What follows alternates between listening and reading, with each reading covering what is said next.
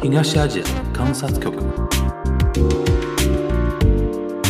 동아시아 관찰국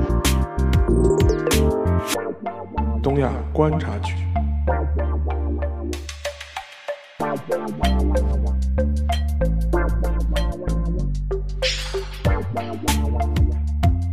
Hello，大家好，我是樊一茹，大家好，我是安青。欢迎收听本周的东亚观察局啊！ 我相信这一周的东亚观察局，很多人已经翘首以盼了啊，整整一个星期的。呃，因为的确上周我们紧急加更了一期啊，因为是我们现在可以跟大家简单回顾一下那天的那天的发生了什么事情。我跟沙老师上周四晚上录完，我剪完剪得非常晚，然后非常困顿的情况下，我就上床睡觉了，然后把那个时间就是上线的时间定在了周五的上午七点钟。那上午七点嘛，我肯定睡着嘛，对吧？然后我大概朦朦朦朦胧胧中醒过来是十一点半左右。我是怎么醒过来的？就觉得说我那个手机啊，虽然震动档一直在嗯嗯一直在震，然后我就很烦躁的就起来看了嘛，一看我傻眼了，就直直接用上海人叫点眼落睛，弹眼落睛啊，就 就真真真真的傻掉了，就是这个事情真的太意外，而且就是太像那种电影情节了啊。然后就关于那个安倍那个事情嘛，然后大家众众所周知了，就是我紧急发了一个大概四分钟、五分钟左右的一个预告，先说了发生这么一个事情。然后我们当天的下午，我跟沙老师两个人当天下午的三点，在那个百度 APP 上面做了一个视频的一个连线，一个对谈，然后大概分析了一下截止当时那个时间节点的一些情况。然后非常不巧的，不巧的是呢，就是我们直到那个连线结束，其实安倍还没有被宣布为已经死亡。当但当时我们两个人有跟大家介绍了有两名安倍的密友啊，一个是山口敬之，一个是那个百田尚树，对吧？他们两个人在自己的社交平台上都有那种日语叫 flying，就是抢跑啊，就是在官媒和官方的发布之前，先通过自己的渠道说了这个去世的事情。当时这个情况呢，我们在节目里面最后跟大家介绍了，但当时我们说嘛，就是这个一定要等最后的官宣。想不到等于我们五点，呃，差不多差不多五点不到的时候就一结束，没多久，大概过了十几分钟，然后日本那边 NHK 啊也好，共同社也好，就官方的媒体的新闻就发出来了嘛。但不管怎么样，已经是那个时间节点我们能做到的最快的一个反应。然后当天晚上我再紧急把这个连线的音频部分给上传了。所以说跟大家报告一个消息，就是那一期呢创了我们东亚观察局两年多以来的那个点击的。呃，记录啊，现在在我们现在录的这个时间节点已经超过十万次点击，十万次点击啊！我的妈！就我们关注的，而且这只是这嗯只是一个一个小宇小宇宙一个平一个平台吧？一个平台，一个平台。然后我看了那个我们在呃网易上面也有十几万点击，然后我估计我们在那个播客，就是苹果 Podcast 上面，估计也是十万以上的啊。所以说我们估计全网全网大概有三四十万。以上的那个听友吧，听了我们那期节目啊，也给了我们的很大的一个鼓励啊，就是因为我那天特别感慨一件事儿，就邵老师，就是那天那个呃，我们做了这个之后，我上网搜那些风评嘛，就我看到有有几个人说到说，好像现在看一些媒体啊什么的，很很就是有这样深度报道的，没想到反而是在播客上面听到的，这点我觉得我们还是挺欣慰的啊。就是上次那个我们跟樊玉柔开玩笑嘛，就是播客做出了直播的感觉。嗯嗯嗯，真的有这个感觉的。所以说，我们觉得说，当然这个事情呢是肯定热度不会那么快就下去了。所以说，我们接下来几周时间，如果是有最新的。呃，一些动向的话，还是会跟大家 follow 的。然后，关于这个事件的一个背景啊，这个事件的一个后续的一个发展，也是我们呃东亚观察局啊，因为我们这个节目的一个定位啊，导致肯定有一点舍我其谁那个感觉了哈。就是在播客圈层，我们也会继续关注的，给大家带来更好的一个节目。呃，然后上呃今天这一期节目呢，其实上周我们也有点预告过了啊，就是今天其实。这个节目的构成啊，就是结构有点复杂啊，分好几块儿。呃，我觉得第一块先让那个沙老师跟大家解释一下，这大家在正今天的正片啊，我们现在还是一个开场白啊，大家别搞错啊。现在虽然过去了四分钟，还是个开场白。今天的正片是什么内容？那个先请那个第一趴的一个正片的内容，先让那个沙老师跟大家来解释一下。好，就是我们这个这一期的话，我们第一个第一趴的话，就说是我是上周五的晚上，当时是跟我呃一位在东京的朋友做了一个连线，呃，因为之前上周也预告过嘛，因为是呃因为这个连线嘛，就是因为他是直接参与了这一次的日本参议院投票。所以说，就是从他从呃一个东京市民，然后从一个选民的角度，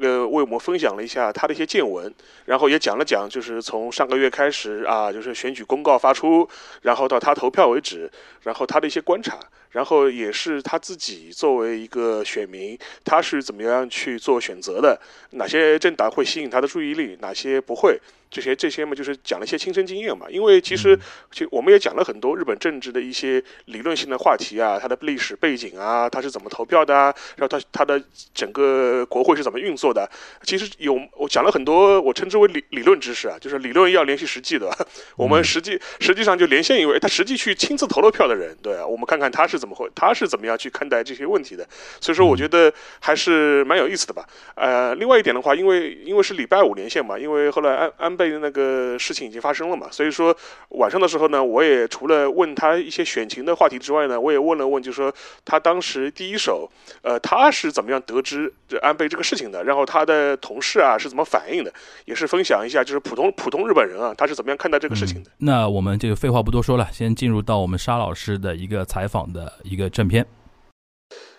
呃，各位听众好，我是沙青青。然后今天呢，也非常高兴啊，我们有一位来自东京的朋友 K 桑，然后他是我们这个节目的比较忠实的听众吧，所以说我们也非常荣幸啊，今天能能跟他做一个连线，因为他也是生活在东京嘛，然后自己也是作为一个东京市民的身份，呃，近距离的观察了这一次参议院的选举，而且也自己去亲自投票了。然后当然我们也知道，因为我们在连线的。当天也发生了，呃，元首相安倍晋三遇刺的这样一个比较不幸的意外吧。所以说这一系列事情的话，似乎也这一次的呃参议院选举带来了很多波折。然后呢，我们也非常高兴能够从过从 K 上的角度啊，第一时间来呃做个观察，然后也分享一下他的见闻。嗯，首先我们欢迎 K 上，你给大家打个招呼吧。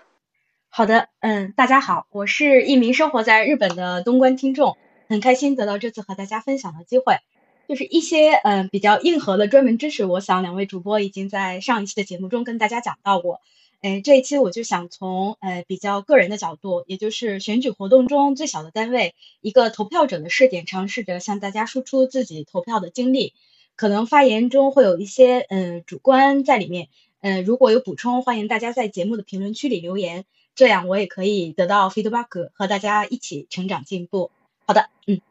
好啊。然后这一次，呃呃，这个参议院的选举啊，因为。呃，我们还是先把我们一些之前已经预定好的内容先聊到，然后再讲这个意外的事情啊。因为像这一次参与这个参参议选举的话，因为呃，其实他的投开票是在周日，但他的实际的一些选举活动啊、公告啊，其实已经很长时间了嘛。这一段时间的话，我不知道 K 桑就是你自己 作为一个东京的市民啊，而且平时也是一个应该也是一个上班族对吧？然后你平时会关注这些政治人物的一些选举的政纲发表吗？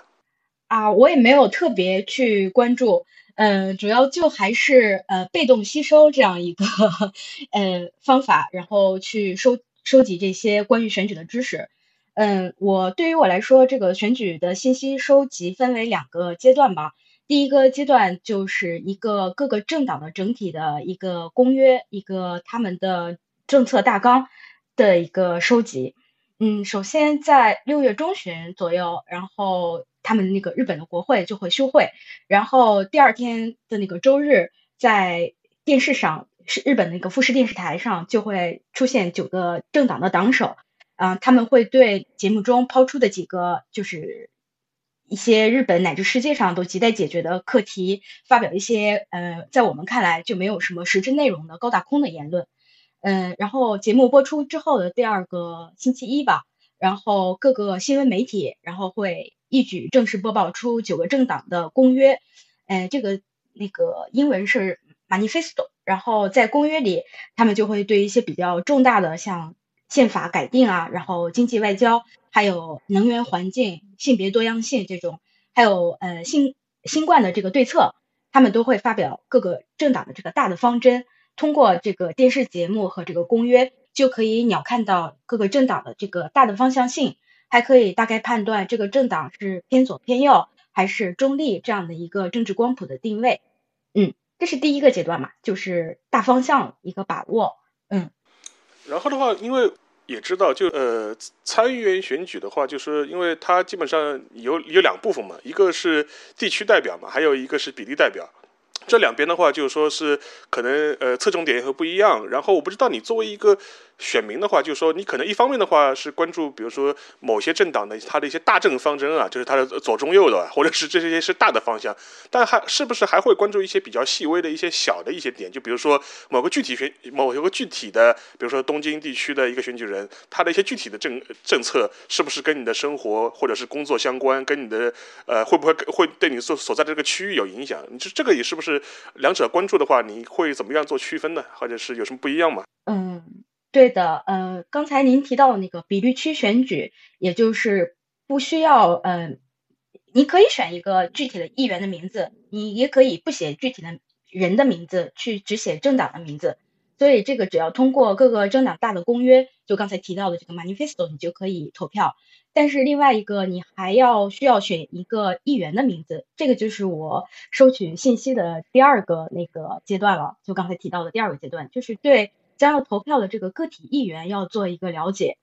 嗯，这个了解的途径嘛，就是对普通百姓来说就有几种，一种是这个街头的宣传车嘛，呃，就是一辆那个小的我们叫面包车，就小包小巴士，然后车顶上会有很大的高音喇叭。然后车身上，对对对，大字写着那个政党这个议员的那个 slogan，就他们的那个口号。比如说，要是共产党的话，日本共产党的话，他就会写坚决反对修改宪法。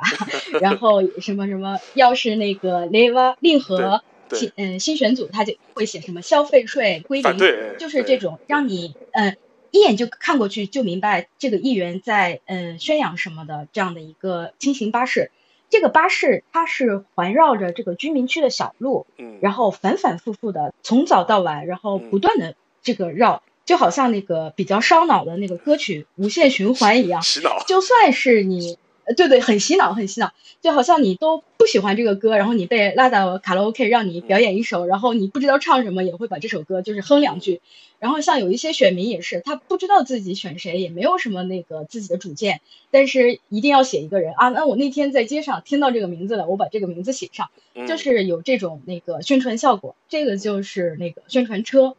然后再就是那个街头演讲了。我那个周末去银座的时候，还看到那个银座的街头。呃，就是因为银座周日会变成步行街，在那个步行街的那个十字路口上会有一个中型巴士，然后有一个那个自民党的女议员就站在巴士的顶上，然后就是声嘶力竭，然后很天气很热嘛，然后她脸也很红，然后就很努力的在宣传自己的那个政见，但是日本人，嗯，对这个议员街头演说的议员都是抱着那种比较冷漠的态度，他们还是就是有一种。呃，没有明说，但是大家心中多多少少都有一种风潮，就是呃，太多的关心政治，就是不是很酷，可能跟他们过去这个战争有一个惨痛的历史也有关吧。就是平时大家嘴上不是很，就是主动的会谈论政治话题，然后看到路边的议员选举也是不好意思站在那边，就是聚精会神的听，也就是扫一眼过去啊，这个人，这个人。我也就是 大热天的，然后等红灯的时候会顺便呃看几眼。但是变成绿灯之后，又会匆匆的就马上逃跑啊！这个东西我没有兴趣，没有兴趣，就是这种。就是换句话说，你你你一般你一般不太会就特意的站花时间去听，在路边听演讲啊。对的，我就觉得这是一种很傻的事情，好像我这个人就是啊，然后很关心政治啊，就这种我不不太嗯，就是。这个我身边的很多日本人也是这种啊，那个人又在那边啊，声音都已经那个嗓子都已经喊裂了，还在说很是那种，就普通百姓大家基本上也就是那种无感，嗯嗯，然后再就是然后嗯嗨，您说。海报海海报啊，就还有那个就路边海报，对对对，路边海报就是政府给免费贴的嘛，就是在那个街头上会有那个大海报，每个人就是把自己就是最想。宣传的那个证件的一句话口号，然后贴在海报上，嗯，还有把自己的名字，因为大家选票选举的时候会把那个名字写在票上嘛，然后名字也要大字清楚，然后汉字也要尽量那个简简化，然后写成那个日本的假名，这样表示出来，然后让大家容易选。嗯，再就是 NHK 有那个电视演说，然后每一个议员，嗯，早上有一段时间，或者是晚上有一段时间，专门给他们用来发表自己的政见。然后有一些人明显就是来 打酱油的，对对对，然后就是说的就是很傻。有有一个那个议员，他是说把那个冲绳现在不是有美军基地嘛，然后把冲绳所有的美军基地全都由那个东京来接收，然后他这个党的名字就叫呃冲绳基地东京来接收党，就让你听着呃就 完全没有一些实质上就是可行的一些证证件。还有呃，这次有一个，因为我这个人是一个腐女嘛，然后平时就比较喜欢看一些那个 BL BL 这种，然后有一个比较呃长得清秀的男生，他是那个庆应大学毕业的，就很优秀的一个男生，他在那个宣传单上就写的很清楚，我是一个那个同志，我是一个 gay，然后他的那个党就是叫呃 k o d o m o n o t o 然后翻译过来就是儿童的党。然后就是一心，呃，对，一心为孩子，就是每给每一个小孩都要给一千万日元，然后自己是一个那个同志，不能生育，然后就这种就是噱头嘛，然后很很多就是这种人，他在那个呃 NHK 演说的时候，会有一些奇葩的视频，然后在网上被传来传去，就很搞笑，嗯，就不是很靠谱。对，那你就是你自己在家里里面的话，有没有收到过一些？那个政治的这种竞选的宣传的这种呃宣传单啊，或者这种这种东西有吗？啊，有的有的，这个宣传单也是呃有钱的政党，比如说自民党，他就会 A 用 A A 四那个 size，然后大纸上彩色的，然后印刷的质量很好，然后发在邮筒里。像一些没钱的，就什么。呃，无所属的一个人，然后花钱来出来选举的人，他们就是印刷成那种小小的 B 五的小纸，然后还是 黑白印刷，然后那个纸张也黑白印刷，对，也不是很好，一看那个纸就是自己先在家里手写了一张，然后大量印刷，然后发出去的，对对对对对，就是 很穷的那种也有，嗯，这个就是家里会收宣传单，像我的话，正式投票的时候参考的信息是那个。政府呃免费给做的那种宣传报纸，呃就是普通的那个大大的那个报纸嘛，就跟什么读卖新闻什么的那种都是一个 size 的。然后他会把每一个那个待选议员的名字啊，他是哪个大学毕业的呀，然后过去都有什么经历，还有他主要的证件，然后都会公布出来，这样你一眼就可以看出来所有的那个待选议员的情况，然后根据你自己的喜好，然后去选一个。然后每个政党那个议员的照片也会贴出来，然后你看这个人长得什么样，然后看那个看颜值投票的，没准也有有一些美女议员啊，就 很很收票，嗯。但但问题是我我我今天就是 在日经上看，就看了看他们几个候选人，比例代表、地区代表候选人看了看，我觉得那个那个登记照拍的都很丑，哎，对吧？就拍的都就几乎没没什么好看的，就说就有一些有一些政治人物议员，我可能知道他，我觉得他以前没照片上应该没这么难看，怎么会拍出来这么难看，对吧？然后这是个这是个题外话，另外一个。对，这是个题外话。另外一个话，我比较好好奇的就是说，因为其实我看了看，就是日经也好，几个媒体也好，包括那个这个推特上面关于这个事情讨论的热度啊，就发现可能在这个次选举当中的话，普通选民可能还是对经济问题。更关注吧，因为尤其是最近一段时间，呃，日币在贬值，然后通货膨胀的很厉害，物价在涨，对吧？我们我们上期节目也聊聊聊到了嘛，呃，苹果都调价了嘛，调价百分之二十的。然后所以说，我觉得从你的角度，因为你也是参与参与投票了嘛，从一个选民的角度来说，你对哪几个议题可能比较关注呢？是不是也是经济，也是物价？啊，对的，呃，一个，呃，我比较关注的就是经济嘛。因为最近这个日元跌得很厉害嘛，然后我个人也是尽量就不去海外旅行，因为日元在外面就是太不值钱了。今年本来日本已经开放可以出去了，但是因为日元不值钱，就觉得不值就没去。别换。对，日元不要换任何那个外币，都是要把外币换回来。然后再就是我个人是比较喜欢喝那个玩音的嘛，就是红酒、白酒这种。它现在这个日本的。那个红酒有很多都是输外围的输海外输入进来的，然后这个 wine 就突然就涨价，而且平时就经常去买的那个店都会主动发 mail 过来说不好意思，因为那个实在是日元跌的惨，我们也没办法，然后就这一段时间，嗯，就这个 wine 就增长了，然后或者是我们这个店里面有不少。日本产的国产外饮，你要不要试一下？就也有这种，就是 甲州甲州葡萄酒吗？甲甲，呃，对，有的。然后各日本各地也有一些那个比较，嗯，长野啊，然后山山梨啊，这样都有葡萄酒。然后再就您您刚才说的这个 iPhone 十三，它也是确实涨了那个百分之二十。我自己也想换手机，但是最近也那个不好不好出手。嗯，但嗯，还有前一阵儿就是那个。呃，日本银行的那个总裁黑田，他嗯，因为那个他是日本，就是日银的总裁，很多那个政策虽然都是自民党在后面操作，但是都是他来宣传的嘛。前一阵儿就是因为这个金融缓和的问题，日元跌的惨，然后日本的这个媒体对他的这个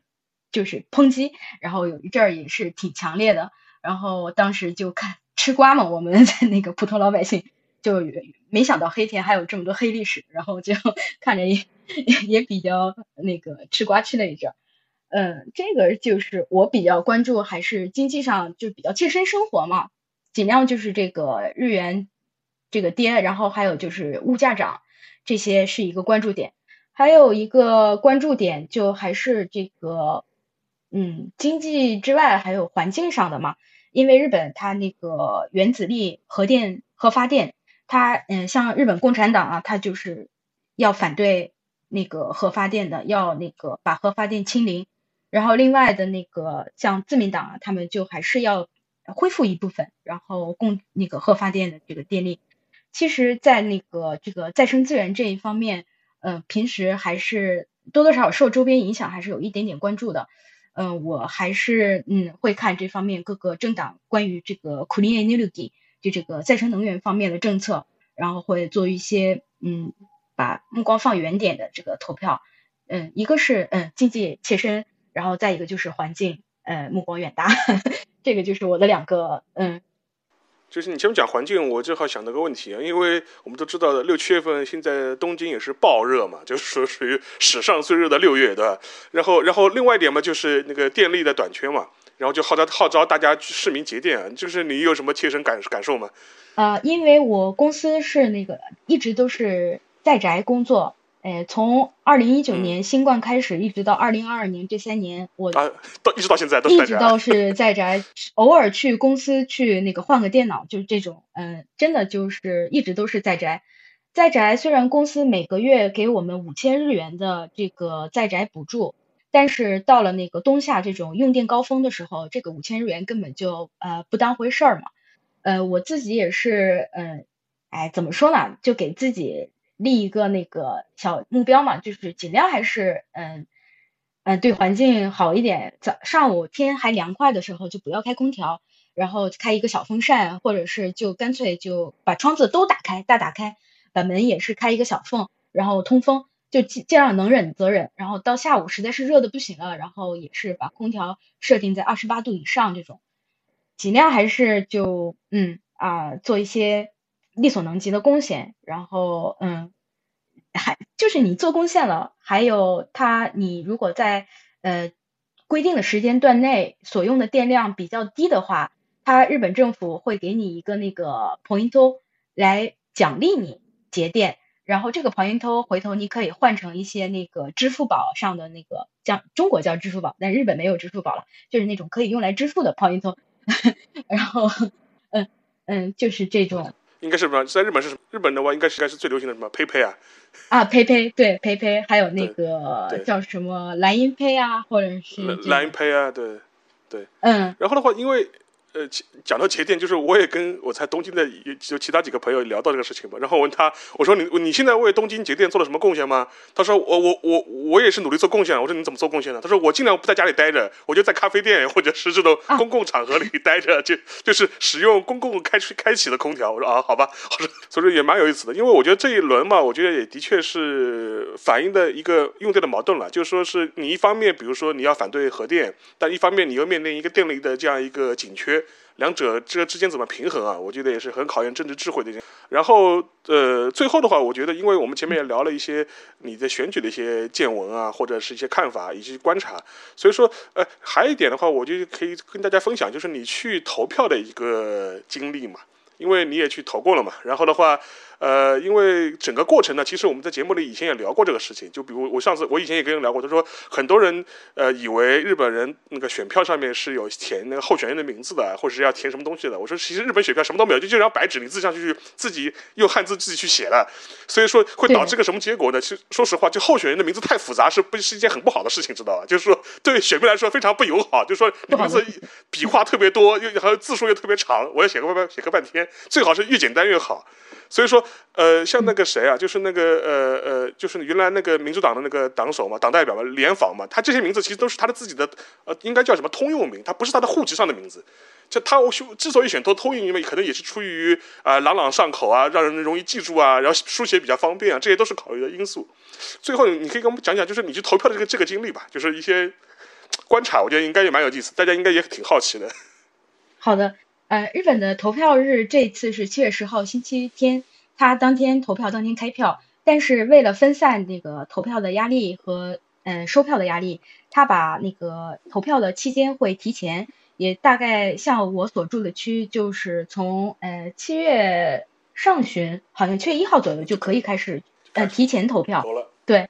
对。然后投票的地点也不是只集中在一个呃区域所里面。它是分散各个那个，我们这边叫出张所，呃，换算成中文怎么说？就好像居委会的一个定点投票点一样，呃，然后离你家很近，走几步就可以到。然后就是把大人员都分散起来，而且从早上九点一直到晚上八点都可以投票。然后大家下班之后也可以，呃，顺便投个票，然后再回家。就是政府为了让大家方便投票，就是做了一些方方面面的对策。然后，呃，所以因为它分散投票嘛。其实你去投票的时候不会排很久的队，你去了之后大概就是很有的时候，呃，我前几次去的时候可能就是一个人都没有，就刚好我一个人。然后有的时候去可能有四五个人，不用排，也是嗯，就是轮流大家放，就是投好就好。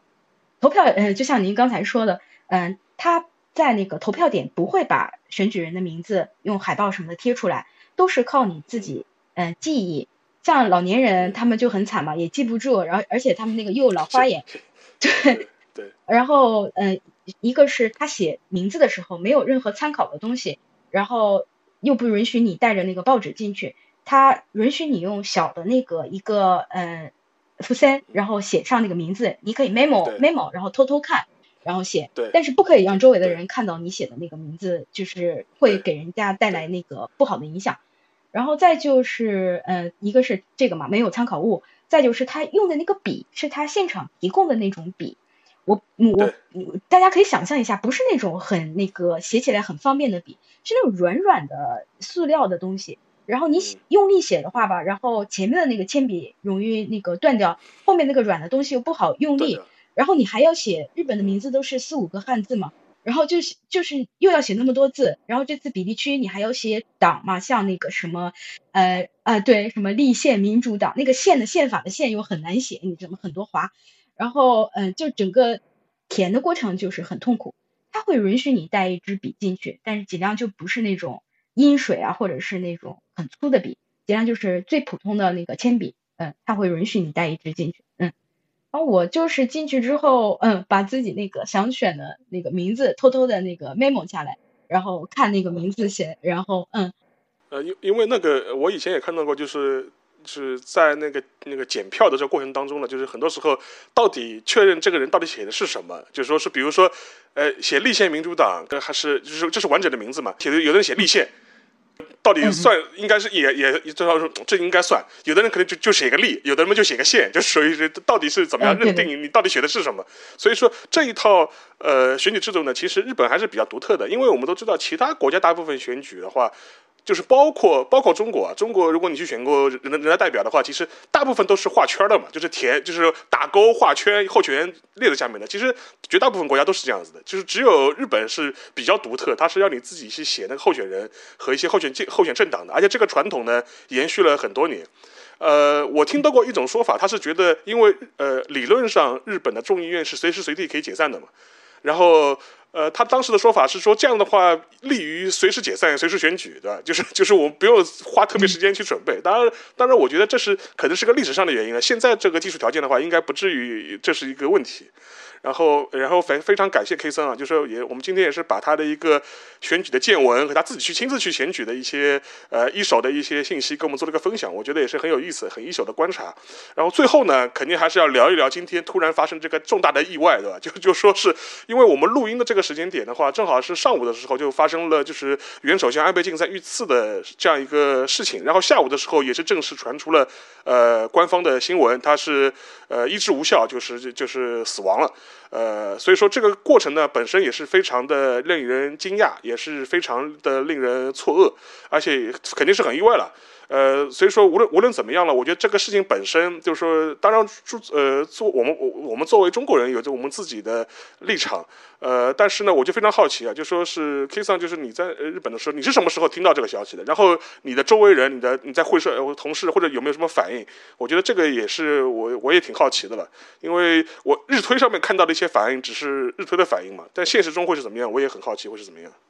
啊，是这样，今天刚好是星期五，因为是工作日嘛，我也是在宅工作，刚好就是呃在连线前，然后要跟那个同事开会，然后突然间那个那个手机里面就冒出来一条速报，就说那个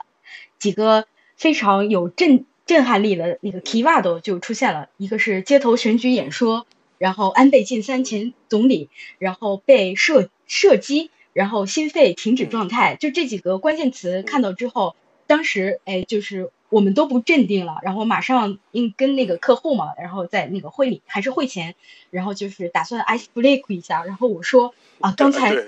进了一条新闻，好像安倍晋三啊被那个射击了。他说哎，我也看到了，当时就是这个 ice break，平时都是一分钟都不到就进入正题了，这回 ice break 我们可能讲了十多分钟，都是大家马上就在网上开始搜到底是发生了什么，然后这个会开的时候也是。呃，感觉大家那个集中力都不像平时，就是可以争论出很有那个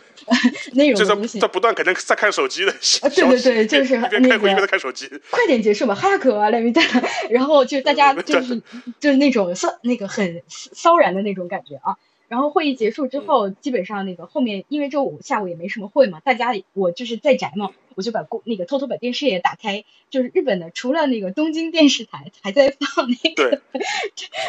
旅游节目，其他的电视台都是在滚动播放。然后当时的那个呃路边观众呃，路边那个演说听众，然后拍的那个视频嘛，当时啊我们都惊了。然后因为在那个新闻出来的一瞬间，你看日本的那个股票。它是一下子呃断断层的，然后跌下来了。对对对对。对，因为就是海外的一些投资者，他们可能再来看，在他们看来，就是一直都是和平安全的日本发生了什么？而且，嗯，你像这个，因为是安倍晋三嘛，他在执政的时候有一个政策叫 Abenomics，然后就是有三本的三本三本的呀。对，三支箭。对，三支箭就是他就是提倡那个金融缓和嘛，然后所以就是。他被突然被刺杀了，这个是什么？难道是那个暴力团，还是前一阵儿被放出来的那个赤军的那个恐怖分子？还是日本过去有过一些那个不好的那个那个回忆嘛？就是还是那个宗教，对，嗯，搞的那个暗杀活动，就是大家一开始不知道发生了什么，而且过去在长崎那个市长也是被那个山口组的暴力团当街枪杀嘛，暴力团刺杀。对，然后就是大家就是一片惶然，不知道发生了什么。然后后来就看了那个后续新闻报播播了很多那个 news 嘛，然后那个犯人也被抓到了，然后又没有一些那个组织出来说啊，我们是我们干的，也没有那个 也没有负责的，所以然后看了那个犯人的那个图像嘛，我我个人的感觉，完全是个人的感觉啊。这个阴谋论的话，你可以多少都可以编转出来。就我个人的感觉，对就是这个人他后来也说对那个安倍的政治信条没有什么那个呃仇恨，然后他就是想杀了，所以就杀了。而且在他那个自己家的家中又搜出来很多那个自制的枪支，然后还有一些那对放到那个纸箱里面的那个爆炸物。然后我个人就感觉这个画风就是一个呃中年男子失业，然后生活不顺，想要报复社会。报复社会，对，就是因为在过去也有嘛，你像那个京都那个 anime 的一个嗯制作公司，对他被人放火然后对，死了很多人。然后还有就是那个在千叶园也有那个他们叫路边的那个偷无差别杀人，对头里马吉肯他们那个都是一些那个像我我这个是不是属于脏话？就是屌丝对社会要报复的那种，嗯、就是嗯是就是比较失败的愤怒的中年男，就像今天那个番薯君讲的那个群体。对对呃，我我看他就是有这种既视感很强，他画风就是这种既视感，嗯，然后当时就大家都说这个绝对就是想要干一票大的，然后刚好安倍在那个那俩那俩，然后嗯演演说刚好就是被他逮住了，然后就算换一个别的有名的人，他可能当时也会下手，对，就。是大家都是这么一个就是感觉。再就是日本国民，还有我身边的人，大家就是最质疑的就是他身边的那些 SP 都是用来干嘛的？对，对就是你知道日本有一个那个 t e l e v i d o r a 嘛，很火的，是那个呃 V 六的那哦个冈田准一演的，就是冈田准警一，对警视厅警备部警护课第四系警。护课警护课系，对对，然后木村拓哉也演过一部那个 Bodyguard 的那那个波电影波德嘎多波德嘎多，对对对嗯，哎，就超级无敌能打，超级那个画风很帅啊，然后又是那个对滴水不漏的，然后保护那个就是自己的那个 VIP，对，然后就是特别特别强的。但是现实中的这个警护大叔们都在干嘛？就而且我看那个视频，因为现在有很多不同角度，就是路人拍的视频都传出来嘛。嗯我看到那个有一个版本非常清楚，就是那个行凶的人、行刺的人，他等于是开了两枪。他开了第一枪的时候，等于是安倍可能没有被打中，他还是回头看的，他是回头看了一眼，然后第二枪才被打中的。所以说换，所以说所以说这里面看就是就是他周围的那个那个安保啊或者 SP 的那个反应啊，就是说是可能不知道为什么，就是反应特别慢，就是完我就我我就完全没有在第一时间有反应，就是对的呀，第一枪，而且它不是那种小型的枪就，是那种那个 biu biu 对对对，地打出去很很。很很很大的它是那种嘣康嘣康的那种两枪下去，你第对对一枪下来之后是，你就应该摁下它，没有人反应对的，嗯，对，这些所以说我觉得这个 SP 也是拿钱不干活，就是。对，就陈平日久，的？就是武功颓废，就是对，就是属于我 这种情况还是蛮还是蛮明显的。嗯然后的话，就说现在因为呃，因为我们这个连线也是在那个事发当天嘛，所以说我觉得后面两天的话，可能也会有一些陆陆续续的消息会在新的出来嘛。到时候嗯我们那个东东关可能也会再聊吧。反正这个事情确实是确实是一件大事情，而且在战后历史上面其实也是比较少见的。因为我们聊过嘛，就之前上一次对政治人物的这种行刺，可能是那个零七年的时候长崎市长的一个行刺事件。那那个事件的话，背后是那个暴力团的那个那个 那个因素吧，是有这个有暴力团的背景。然后再往之前的话，这种成功的行刺就很少了。所以说，我觉得这个事情的话也是非常的突发，也非常的意外啊。所以说，我们也是观察后面的后续发展会是什么样。然后的话，我们今天就是跟那个 K 桑的这样一个连线的呃部分呢，就基本上可以呃到此告一个段落。然后呢，也是非常感谢 K 桑啊，就花时间花了半小时左右的时间啊，来跟我们分享了一下他的选举的见闻、观感，以及今天这样一个事件的他自己的一些第一手的一些见闻和一些想法。然后好的，非常感谢 K 桑。好，谢谢大家，嗯，再见。もう一つはこの聖子の包と名付けられた橋これ聖子は中国にある大きな湖でそこに作られた壮大な包みを表現したんですここでニュースをお伝えします。今画面でお伝えしていますが安倍元総理大臣が奈良市で演説中に倒れました。出血している模様だということです。また銃声のような音が聞こえたという情報があります。繰り返します。今日午前11時半ごろ奈良市で演説をしていました安倍元総理大臣が倒れました。現地で取材していた NHK の記者によりますと好，欢迎回来啊！大家应该听了这呃这刚才将近半个小时左右的一个连线啊，邵老师你自己连下来，你感觉怎么样？就是因为我们这位嘉宾其实应该也是第一次参与日本的投票，对吧？呃，他之前也投过，他之前也投过啊，那就就众院也投过，OK。对他中间也投，应该也投过。嗯，呃，反正我听下来嘛，我大家觉得应该有几点，有几点印象，我觉得也是可以得到验验验证的吧。就是说是我其实我我们也讲过嘛，就是说相对来说，虽然今年这个选举有点特别，但是总体而言的话，其实日本民众对政治的热情是偏低的，然后选举率也是一一就是历年都是越来越少嘛，越来越低嘛。就是说，他其实，在采访呃采访中也提到，就是说，呃，他即便是会在街头看到一些，就比如说街宣车啊，看到有有有一些政治家在街头演讲拉票啊，他也就是只是在等红等红灯的时候会听听两句而已，嗯，不太会就是专门专程对吧，跑去就是说是呃就是看演说啊或听演说啊，呃也都是很顺带便的事情了。就是说，另外一个他也有一点，我觉得提的也蛮有劲的，就是说是就是包括他跟同事啊朋友。的时候，呃，都会有一个潜规则，或者是有一个有一个潜的一个意识，就是说不太希望表现出对政治特别热衷，就觉得如果对政治特别热衷，感觉是一个不是很酷的事情，就是就就就所以说这个意识呢，我觉得他前面在访谈中呢，就是也提到了一点，我觉得这个呢，其实也能反映出一个日本社会啊，就是普通老百姓的一种心态吧。嗯，你说到这个，我印象最深，但就当年我在留学的时候，我不是学政治经济学嘛。照理说，大学同学就是男，不管日本人男呃外国人，男生女生，就是如果你学这个专业的话，大家平时讨论这个东西不是很正常的嘛？我印象最深，那个时候有一次我们那个糯米街，就是同学之间一起去喝酒吃饭的时候。然后我很主动的聊聊了一下当时的一些日本的政局啊什么的，我就印象最深，我们有个女同学就是代那个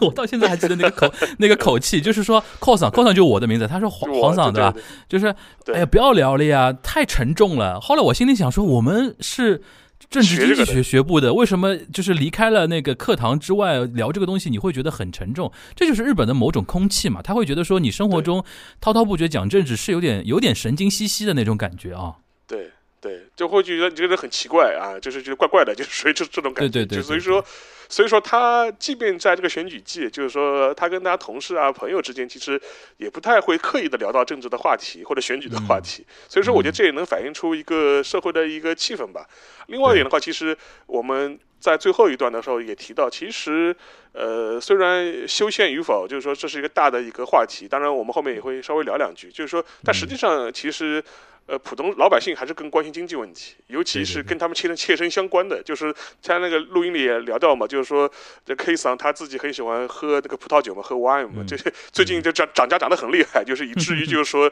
他自己非常有有感嘛，因为大部分的 wine 还是进口的嘛，进口的话，它那个因为日元汇率原因嘛，它肯定涨得更厉害。对，行，那个反正我们大概听下来的感受呢，就是我觉得比较鲜活，因为。我们身在中国的话，就是去过日本或者长长期待过日本的，还能稍微想象一下。但如果一般听众的话，你可能就是也没去过日本玩啊，或怎么样，就是很难 image 的，就日本那种社会的那种气氛。而且通过那个电视屏幕啊，一些新闻画面啊，往往看到的就那种脸上没有表情的那种路人，大家在繁忙的在涩谷走啊什么的，会觉得说日本是一个呃怎么样，好像是一个非常。非常怎么说？非常酷、非常冷漠的一个社会啊！当然，它有冷漠的一面，但是它也有非常恬静的一面啊！我们是说老实话啊，呃，然后我们就要就是回到我们上次答应大家的说的那个 review 了啊，关于 review 的一呃，首先。我觉得今天 review 其实不不可能就是漏过关于那个阿倍桑那个安倍晋三那个事情的最新的一个一个情况的一个一个梳理啊。我们今天分两块，第一个我们先聊一聊那个案件本身，然后第二个呢就是聊一聊这次那个选举和选举之后的可能的一个影响。但是这两块呢其实是有机的结合在一起的，是高度。高度连接的啊，呃，沙老师，我们先说一说那个案件吧。就是其实我们先是不是先简单跟大家来复原一下当天到底是发生了哪些事情？因为就日本现在媒体的报道上来讲的话，其实当天发生的那个事情的脉络已经很清晰了啊。嗯，对，因为整个过程的话，就是说。无论是照片还是视频，其实我们也看了很多了嘛。而且现在这样一个呃手机时代，就是社社交网络时代，就跟我们我大概印象中，就不同角度的那个整个当时的一个场景，我已经看了至少五六个了。所以说有些角度也非常清楚，而且整个过程的话，现在随着警方的披露，然后相关的信息的这种不断的披露，其实我们大概也能够掌握。就是说，至少是这个事件本身的一个当下的一个时态，我们能够还原。然后，因为这，因为也呃，那个凶手啊，山下彻也，他也是逮捕逮捕了几天了嘛，他已经被正式逮捕了。然后的话，他也透露了一些他自己作案的一些方式和动机。而且，但是有一点我比较惊讶的一点，就是警就是警方啊。直接去那个凶手家里搜查的时候，居然发现大量的他的大量的自制枪支和爆炸物，这是让我非常吓人的一点。我就说，就就说明他平。玩真的，就他平时自己在家里面真的在做这个事情，所以说当时警察刚刚去的时候还要，呃清场，就是要把周围的邻居啊，就是居民啊，全部就是清场，觉得因为有可能有爆炸物嘛，会有危险。而而且我今天还看到，就是说是有一个消息啊，就是警方也是透露出来的嘛，就是说是当时就询问他，就说为什么要采取枪击的方式去刺杀，然后他的意思就是说我只想杀安倍一个人，就是我不想波及无辜的民众，所以说我不我所以说我没有用爆炸物，虽然我是有爆我是有爆炸物的，但我不用的。对。呃，这这个其实就是那天我记得我们上周五的连线的时候，我们就谈到，从当时的展现出来的一些东西来看，他的目的目标非常明确，他不是那种无差别的那种路上杀人魔那种攻击，他就是冲着安倍去的嘛。然后事后证明，他逐逐步说出来的那些呃情况，说明他不但是针对安倍去的，而且是蓄谋已久。然后我们现在简单的跟大家来复盘一下，当天是一个什么情况呢？就是。呃，因为是参议员的一个竞选期间，安倍其实是前一天的傍晚临时改变了行程，然后才去到奈良这个地方去做所谓的应援演讲的。然后我们这位山上彻野大叔啊，能叫大叔，其实也比我们没年长几岁啊，他四十一嘛，四十四十一岁，符合我们上上次说的那个愤怒的什么愤怒的中年，中年咆哮中年啊，这这次咆哮一步到位了。然后他是等于是案发前一天晚上 check 那个那个信息的时候，因为他会盯着安倍，肯定会 check 他，因为他知道这个竞选期间他肯定到处跑。然后他惊讶的发觉，他安倍临时改了行程，第二天要到他的家乡，就是他是住在奈良的嘛，他发觉离他住的地方很近的一个地方，竟然要做一个应援演讲。他可能会觉得说，哦，这个就是一个命了，就是天意。第第二天不动手是不行了，所以说他是决定了。然后当天他是拿着这个武器，这个武器现在看出来了，就是两根那个铁管。然后是等于是枪，你可以理解为枪管啊。然后每个枪一个枪管里边就是一发子弹，一每发子弹里边是有几个弹丸，它有点类类似于像散弹枪的那种结构。然后它绑在一起，其实它就是准备开两枪的，就是一枪不行再开第二枪，对吧？给自己两枪的一个机会，因为他也知道身边有 SP 嘛。虽然我事后证明那个安倍附近的那个安保非常拉胯啊，我们待会儿可以讲，就是但是他给自己的准备两枪的一个时间，然后来到那个现场。呃，日本媒体发布了很多各个角度的一些呃一些视频那个录像来看的话，他是当时是他当当时是一个交通的一个三角地带，然后安倍那辆车选举车停在那个地方，然后他在前面演讲时候有一个角度带到了那个凶手可能离他就二十米左右的一个马路对面嘛，然后当安倍拿到那个话筒开始讲话的时候，他开始。慢慢踱步往中间走，直到大概进到十米以内，他开了第一枪，然后边开边往前又走了一点距离，又开了第二枪。然后从事后呃事后的一些各个角度，有一个角度非常明显，就是安倍其实第一枪没事儿，是吧，邵老师？第一枪好像感觉就是他愣住，他当时是他愣了一下，然后还回头看，对。然后他回头回头看的那个动作要了他的命，就第二枪其实就是直接冲他那个颈部和胸部那个地方就去了。因为我当时看到那个那个镜头画面，他衬衣的那个领子抖动了一下，莫名抖动了一下，其实就是那个散弹有有一部分就是正好从那个那个背面而去的，所以那一枪应该是要了他命。然后那一枪之后，他只有直接倒下，而且从那个现场，因为他因为现场有有所谓附近的一些 clinic 的一个医生，就就是那种小私人医院的一些医生，好像是听到呼喊，自己冲到那个现场去救嘛。从那个医生后来接受采访的那消息说，从他到现场的那个时候，其实已经心肺停止了。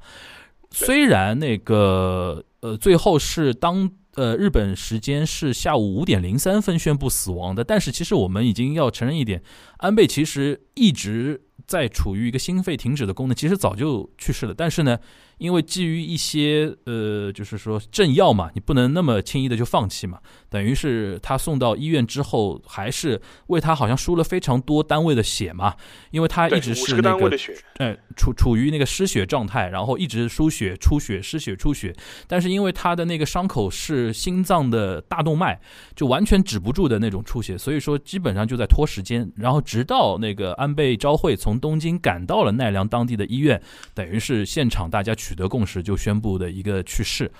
呃，然后就是说到他那个呃凶手两枪开完之后，呃，这次因为很多人提到那个安保嘛，就是的确啊，我们现在反过头来看啊，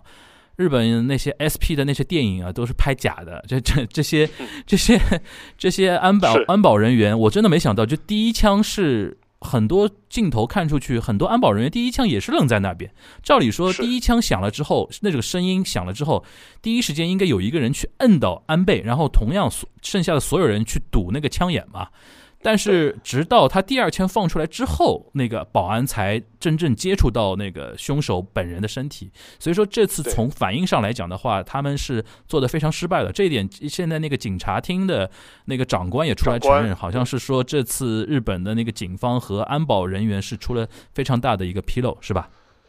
对，因为这个的话，就跟我们前面那个访谈里面的 K 桑也提到嘛，就是说他当时看那个画面的第一个反应，他觉得，哎呀，怎么跟电视剧里拍的不一样的吧？我们电视剧里看的那个，他举了两个例子嘛，当当时好像有一个电视剧就是讲那个警视厅的 SP 的，嗯，什么警要人要人保卫科啊，警卫科啊，就是对，还有一个还有一个是木村拓哉不是演过一个保镖的电影嘛，Bodyguard 那个。对那个电影嘛，他说他的电那个电视剧里面好像不是这样子的吧？我就是发现就是现实跟电影的那个电影视剧的差距啊，呃，这是一个。另外一个的话，其实有一个跟大家呃就是要就是澄清一下，就是说呃这当场的现场的那安保呢，实际上是分两部分，一部分的话就是它周围的警戒是那个奈奈良县的县警来负责的。就是奈良县的当地的警察，当地警察来负责，就是外围的这些维护治安啊，就是就是类似一些外围的警戒。但是那个安倍身边的 SP，就身边的那些保保保卫人员是警视厅的，在警视厅专门有一个要人保护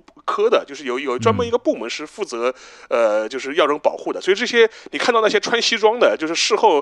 就是把那个防弹行李箱就打开了，这批人实际上是那个警视厅的人。所以说，呃，虽然那个奈良陷阱方面的有他的问题啊，但是我觉得要付出最大责任的呢，可能也可能也是那个警视厅也也是逃不掉的。所以说我呃，我看到的就是现在有关于这一批的呃反省的就意见也非常多嘛，就是说那个当当然警察厅长官也也今天我看到的新闻也跑出来，就是说是表示要深刻的反省和检讨，要对整个安保体系做很好的就是这个这个这个梳理。然后同时的话，当然也有记者问了，就是你。你会不会下台负责，对吧？你会不会辞职？他他的意思就是说，我现阶段我的我的我最终的政策呃最重要的任务是呃来反省和协调这个事情。这个事情结束之后，我还才会决定我的去留。但是呢，我要这一点的话，就是说安保的失职和失能，这个已经是公认的了，而且也是承认的。嗯，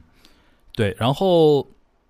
摁住那个呃杀杀手之后。其实当时第一时间我看了一些视频，比如 AED 的出场啊，现场医生的到场给他做那个呃那个什么心脏心脏那个按摩啊，然后那心肺复苏，这个其实第一已经算很快了，第一时间已经有在做这些动作了。奈何他那一枪太准。然后就直接崩到了心脏和那个血管那边嘛。然后我我听那个发布会有那个山呃奈良县当地那个医科大学附属医院，就是负责 I I C U 的那个主任，他直接就说，他说那个心壁都有损伤，那等于是这一枪他那个子弹而且威力非常厉害，据说那个他子弹最远是轰到二十米以外，一辆选举车把那个选举车的看板都给打透了。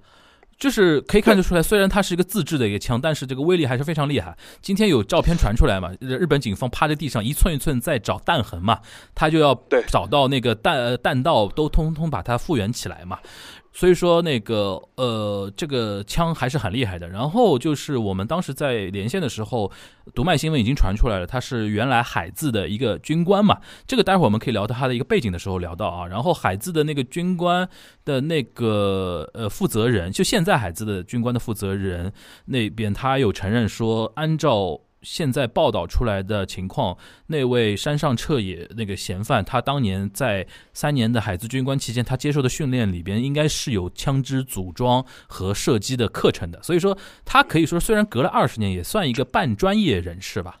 专业人士，专业人士，嗯，嗯学过三年，学过三年，对，学学过三年，而且他是军官，不是士兵那种，是真真正正是自那个自卫官，对，官，自卫官啊、级别还蛮高的啊。呃，然后就是日本警方就马上出动去搜查嘛。刚才沙老师有提到啊，就是说，其实他的住家离那个现场也就地铁也就几站路，非常近啊。然后就当时去搜查，一搜不得了，就是家里像军火库一样的，对吧？然后也好好几支那种枪，甚至还有炸药一样的那个炸弹一样的一些东西，所以说引起了很多那个恐慌啊。呃，然后就要提到那个，就目前为止提到的一个背景啊，就是那天其实我们我跟沙老师的连线的时候，我们有提到，虽然海自那三年是他非常瞩目的一个背景，但是不一定是他最终的一个原因。后来被我们料到嘛，等于是嗯现在按照，当然我们要。提醒大家啊，就是我们要强调，这是目前只是犯人单方面的说法。这个随着调查的进行，未来说不定会推翻，都是有可能的。但是按照目前情况来看，呃，可能要提到一个所谓的叫新兴宗教团体啊，日日用日文的语境叫新兴宗教团体，叫统一教会啊。统一教会跟这个事情竟然是有千丝万缕的联系，这个是不是沙老师你跟大家来稍微来解释一下背景？这因为这个事后出来了之后，就是询问他的作案动机嘛。他当时第一时间就声称他行刺安倍，他不是出于政治上的理由，就没有嗯政治上的一些呃呃立场的不同的一些呃理由去做这样一次暗杀的行动。他是基于一个私人的原因，就是因为他的母亲就是参与了一个新兴新兴宗教啊，就是统一教会，然后在参与之后呢，就导致家破人亡，对吧？就是耗尽家财。然后呢，他后来发现安倍似乎跟这个统一教会之间有千丝万缕的关系，所以说去啊眉来眼去。但是他发现呢，他自己无法行刺到这个教会的实际的负责人，但他觉得既然我找不到呃那个教会的人，但是我可以找安倍报仇，所以他就嗯做了这样一个事情。当然，这个逻辑我们正常人听起来觉得很奇怪，对吧？就是属于对这种非常牵强。但是无无无论怎么样呢，这是目前我们已知的，就是他凶手本人的一个说法。嗯然后的话，就是说这个事情刚出来之后呢，实际上面日本的媒体，尤其是在周日的时候，可能是顾及选举的原因，所以说都不没有公开的提那个这个性侵宗教的名字。就说，呃，直到那个礼拜一的时候，就是开始有一些媒体陆陆续续把这个统一教会的这个名字开始公开的披露和报道出来了。呃，在这个过程当中呢，就是说是这个统一教会的在日本方面的负责人也出来开了发布会，然后就承认，就是说这个凶手的母亲以前确实是加入这个教会的，但他目前已经停止活动了，然后就做了这么一个澄清，一个说明，但他。这点就是呃，就说是至少是承认的，就是说是这个凶手的母亲确确实实至少原来是参与这个教会活动的，嗯呃，所以说这这一点的话，就引发了大家很多的一些遐想。因为讲到所谓的新兴宗教啊，就是这是个比较中立的说法，但有的人可能就就认为你是邪教，或者是你对认为你是一个极端的一个宗教。呃，其实日本人马上就会想起了之前的奥姆真理奥姆真理教嘛，教对，嗯对，因为这个事情的话，就是说性性质上面就觉得有一点类似，或者有点像，至少会让人有做这样的联想。然后我也看到，就是说是呃，日本的一些媒体啊，也开始去做一些这个调会的相关的一些调查。而且，但是有一点比较 有意思的，就相对来说啊，主流媒体呃，但对这个问题的报道本身比较克制。就是说是不会讲太多这方面的一些背景的信息，尤其在现在这个情况之下，呃，反倒是那个周刊媒体，呃，就说是更乐于就说是追踪这个事情，呃，流量密码嘛，嗯流量流量密码。但是呢，统一教会这个事情本身呢，也的确是一个比较邪乎的一个组织了。你看它整个发迹历史，因为他从韩国开始嘛，因为他的创建者是等于是有韩国的背景，有半岛的背景，同时呢，他还呃在日本开枝散叶，甚至在美国也有他自己的这些政治势力和他的一些商业的一些板块，甚至控制的美国的一家极端右翼的媒体，而这是整个一套连接起来的话，你就觉得非常有意思。至于安倍本人为什么会被认为说被凶手认为是说跟这个教会有关系呢？就是因为他们之前有一次年会上面，等于是安倍可能发了一个像一个祝贺的一个一个一个视频视频。啊，就是祝贺啊祝贺你们年会成功举办，就类似这种，其实也很也很好理解嘛，因为政客发这种场面化的这种红白喜事恭喜一下这种事情，这种视频其实也是挺多的。但无论怎么样嘛，他安倍确实是为这个教会发过这么一个呃恭喜或者祝贺的一个视频，但这一点的话，有可能是被这个凶手认定说啊，你跟这个教会之间肯定有各种各样这种苟且的关系的，所以说我要我要惩罚你，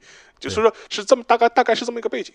嗯，这里边我要提醒大家，就是呃，据现在大家调查出来的数据啊，就是给一些数字啊，就是那个凶手山上彻野的母亲是二零零二年宣布破产的，也就是在二十年前。然后二十年前呢，山上彻野这个人也才二十出头嘛，他是当时是大学生嘛，有说法是说。呃，对，然呃，然后是说他从小其实是一个优秀生嘛，然后高中、初中都是偏差值比较高的学校，所以说是一个优秀的一个学生。后来是念大学之后，好像家里因为因为他父亲是早逝嘛，就是很早就去世了，一直是母亲带大。然后母亲可以想象嘛，就是自己带三个小孩儿，然后他哥哥好像也去世很早，然后母亲一个人带，然后可能在精神方面有一些压力，最后寻求了一些宗教的一些帮助。然后现在那个宗教，我我们因为我们是之后会聊到那个日韩宗教的一些话题啊，因为的确现在这个事情可以引引发了很多人的关注，我们势必要去碰碰触一下这这么一个话题。就是有一些宗教，它会对于一些捐助的方面是比较看重嘛，所以说他的母亲可能是因为捐了过多的钱，导致一个呃家庭的一个拮据和一种窘迫。据说是说山上彻也后来是因为考到了同志社大学。就是同志社大学在日本算关西地区算不错的大学了，很好的大学。然后好像被迫，好像只能是退学，然后去为什么去当自卫官呢？那那个是不用钱的，因为 那个是国家贴钱的嘛，所以说可能是他呃无奈之下，我去去等于是寻走人生另一条道路，然后做了自卫官。呃，所以说他的这个破产这个事情是二十年前，但是呢，就是如果我们来想象一下他的一个心境啊，他现在是在一个人呃，就是案发前啊，是在一个人才派遣公司嘛，经常打一些零工啊，打了一些非常基础的一些工作。可能对他从他的视角上来看的话，可能就是因为这个宗教的关系，让他整个二十年的时间，从那个可能。从一个少呃青年开始，到现在一直过着一种郁郁不得志的一种生活嘛。他可能归因的话，就是归到说都是这个宗教不好。然后宗教不好嘛，因为那个什么宗教是总部啊什么的，然后核心成员都是在韩国，他没法去到韩国去那个去报仇嘛。然后可能就是觉得说啊，那我就就泄私愤，要泄一个大的嘛。就最大的是谁呢？就是那个安倍晋三了。就是我们现在可能脑补一下是这么一个逻辑啊。但这个事情就是怎么说呢？一方一方面还在调查过程中，我们现在没法说一个定论啊，给一个结论。但是呢，就是会引发，我看日本这两天也有很多人在讨论一个事情了，就是呃，到底到底我们怎么来看他的一个动机和原因？到到底这个人是不是一定程度上是值得同情的啊？这个同情可以打个引号啊。但这个事情我们交给时间和交给。交给所有的那个，等真相出来之后，大家可能各自有公论啊。但是目前截止到目前的情况呢，是这么一个情况。然后呢，就是这两天陆陆续续的那个媒体都在放料嘛，因为那个警警方啊、检方啊都是一直在审讯他嘛。相信再过段时间，可能整个。呃，情况的全貌都会非常清楚了啊。那个关于案件，我们就回回说到这边啊。那我们稍事我们聊一聊那个选举呗。这次选举，我个人觉得我还挺意外的一点啊，就是首先一点就是还结合案件，就是日本警方和日本那种比如说国安部门啊，呃，或者说官方啊。竟然在安倍遇刺的那个那一天，大很很多事情还不知道的情况下，竟然没有说采取一定的，比如说紧急状态啊，或者说一些一些就是说调高社会警戒等级的一些动作，我觉得这点其实还蛮算还算蛮克制的吧。因为他们可能第一时间判断这个事情，可能就是一个个人的行凶嘛，嗯，它不是一个有组织性的一个政治目的的这样一个暴行。嗯如果比如说他背后是有一个什么有组织有纪律的，那这个事情就复杂了，那看他肯定要升高等级了。所以说，当时那个出了事情之后，就岸田文雄做的第一个决定就是把所有的内阁成员全部召回东京嘛。对，通通然后就说你们通通飞回来，别别出去选选那个参那个复选了，全都能给我回来。因为他当时给出一个理由，就是说，因为他不知道下一步还会出什么事情，所以说嗯他必须保障所有的内阁成成员都在自己的身边，这样的话有任何一些决策啊，能够及时的做出嘛。所以说，但是可能。呃到了当天的晚上的时候呢，就是你有可能有个基本的判断，就这个事情可能就是一个，呃，独狼式的这样一个个人的一个、暴力犯罪吧。所以说基于这一点嘛，所以说当时就是比较克制的，就是没有进一步的提高所谓的社会的一个风险等级啊。然后周日的那个选举呢，基本上也是那个正常的进行，进行就没有对对没有对选举本身产生任何的一些嗯影响。而且实际上，虽然虽然周五当天呃当天的时候，就是说包括自民党在内的呃所有参选的政党都停止了暂停了自己的那个政治活动，但是到了周六的时候，基本上呃在周六白天的时候还是陆陆续续开始恢复的，就包括自民党在内啊。就然后还陆陆续续恢恢复的，然后直到晚上，根据法律的规定然后停止，就基本上是这样一个状态。就是换句话说，呃，这个事情虽然对日本来说震动很大，但它有一点，它毕竟是它不是一个现任的首相，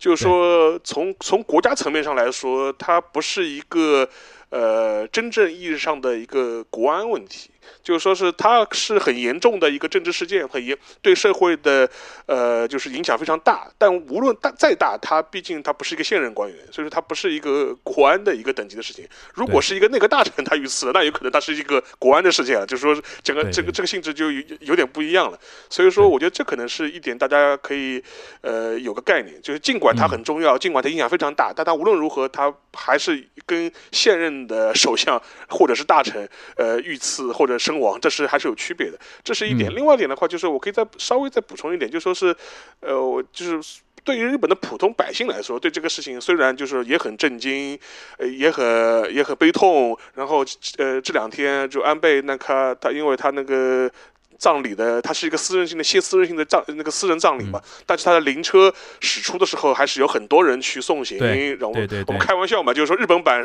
十里长街送总理。送总理嘛。但那天晚上的话，就是说前天晚上的话，就是我一些朋友也会过去看了看，就是他也要嗯人间观察一下嘛，就是好几个也都去看了看。呃，尽管尽管如此，但是对于日本普通民众来说，还是该吃的吃，该喝的喝。对对对，就是它并没有形成一个啊全国自诉的这样一种状态，没有啊，对对对这个绝对没有啊，就是就是说就是电视台娱乐节目照样放啊，球球赛照样打啊，就是这个没有任何问题的。然后我还看到过，就是有个朋友跟我讲过嘛，他说他有一天就是正好在逛一个呃论坛，结果有有人在聊棒球的事情，结果有一个人在下面留言，意思是说啊这种时候不应该自诉吗？怎么还在聊棒球？结果场景是什么呢？整整个帖子里面所有人都在都在骂那个要求自诉的人。他说：“哎，你自己自诉就去 自诉好了，关我们屁事。”就是就所有人都在这样骂他嘛。所以说这也能反映出，就说是这是日本的一个社会氛围。就我觉得，我觉得这部分信息呢，也也让大家能够平衡一下。就说是实际上对于普通日本对普通日本人来说，还是该过日子就过日子，这个该该吃喝该吃吃，该喝喝，该玩玩。对。这个东西呢，就一体两面。一方面呢，我你可以把它解读为日本是没有是一个没有那么被高度政治化动员的一个社会，就不是什么风吹草动就马上就要非常大家紧张。还有另一方面呢，其实跟这个案件本身有点像的，就是危机意识是真的不足的这个社会。然后呢，就是讲回那个选举本身了，就是说嗯。我我个人感觉，基本上跟我们之前的预测也差不多嘛，就是说是，呃，就是说投票率高了一点，然后的话，自民党赢得真的一点点，高了，真的一点点。高了一点，高了一点点的，高了一点点的，至少比去年，至少至少比上一届好嘛，比一比一九年好嘛，就说是呃，但是呢，就是说是自民党呢，就是就是获胜。然后，但这一点的话，我觉得嗯其实我们也在我们意料之中了，这个没什么太大、嗯。太没有什么太大的意外。然后嗯，像立宪立宪民主党，就是他主要的反对党，就是说它相对来说他的那个议席减少比较多，这也是我们意料之中的。然后同时呢，维新会有所增长，这个我们也不也我们我们也不是很意外。所以说，呃，像这一次所谓的那个呃，就是自公政体，这自公政权它是过半，这是其一。第二点的话，就是说支持修宪的势力啊，就是过了三分之二。这一点呢，就是可能我们国内媒体比较关注，然后报道的也比较多，而且甚至有的人也会说啊，这个事情就是说明那个又修宪势在必必行了，就是说迫在眉睫了，就是说这个呢，其实我跟樊玉茹之前也我们也聊过两句，但我们我们的观察，我们觉得这事儿我们的观察呢，其实。倒也未必了，就是这个我们今天两说，对对对，会因为那天也有人问我们，他说，哎，你看就说，你看那个安田说了，他说那个修修宪是是安倍的遗志啊，是一个紧要的事情啊，是很紧迫的事情啊，我们一定要做啊。就说后来我我我就开了玩我就开玩笑了嘛，我说紧迫是紧迫呀，这个五年可以五年是紧迫，十年也是紧迫，对吧？这个对对对，所以说我觉得这个呢，就说是我们可以稍微展开聊聊吧，因为这个我相信呢，可能国内关注比较多。对，呃。我觉得啊，就是为什么我呃，我先说一点，就是一开始我为什么抛出那个关于呃，就是说呃，这个紧张感的那个问题啊，就是。这一次呢，就是一方面呢，就是他们没有第一时间动员社会，或者说调整紧急状态，看看出了某一些那种，比如说克制的东西。还有一方面，其实说老实话，这这个增长率啊，就投票增长率和最终那个结果，我是觉得说，哎，有一点点让我还有点小意外的地方，就是我印象中，我想安倍晋三被这么打死的，是不是对于一些右翼的人来说？那那得催票呀，对吧？同情票嘛，对吧？会有会会不会会不会是这么样？后来一看呢，我想也有道理，因为右翼的人本来投票率就高嘛。年轻人投票率少嘛，就是该投的其实投的也差不多了，而且就是的确就像那个社会氛围一样的，就是该吃吃该喝喝，什么舞照跳马照跑那种感觉，就是最终他的那种悲情呢，就是仅限于在于安倍这个人和他这个家族身上，仅限于此了。是整个右翼呢还相对克制，因为我觉得跟那个这个事情的背景也有点关系，因为右翼突然觉得说这个统一教会好像跟他们关系蛮好的。就是这个事情好像不要引火烧身啊！对，就是如果我们去太过煽动的话，万一最后这个火烧到谁还不一定呢。所以说他们还相对比较克制。所以说这个结果选举的结果和他的投票率呢，比我们当初的预想呢还就是风平浪静一点。这个我还有点小意外啊，这是我我想说的。还有一个就是刚才提到那个沙老师提到说那个关于修宪啊。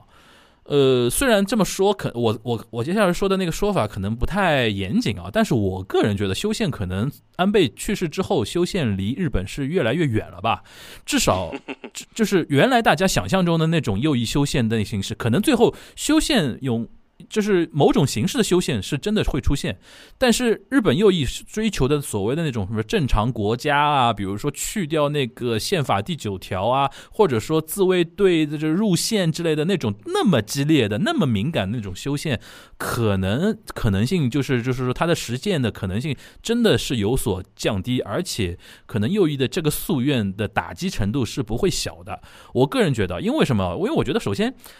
我觉得首先先分析。安倍去世之后，日本右翼怎么办吧？因为我觉得现在右翼面临一个最大的问题，群龙无首了，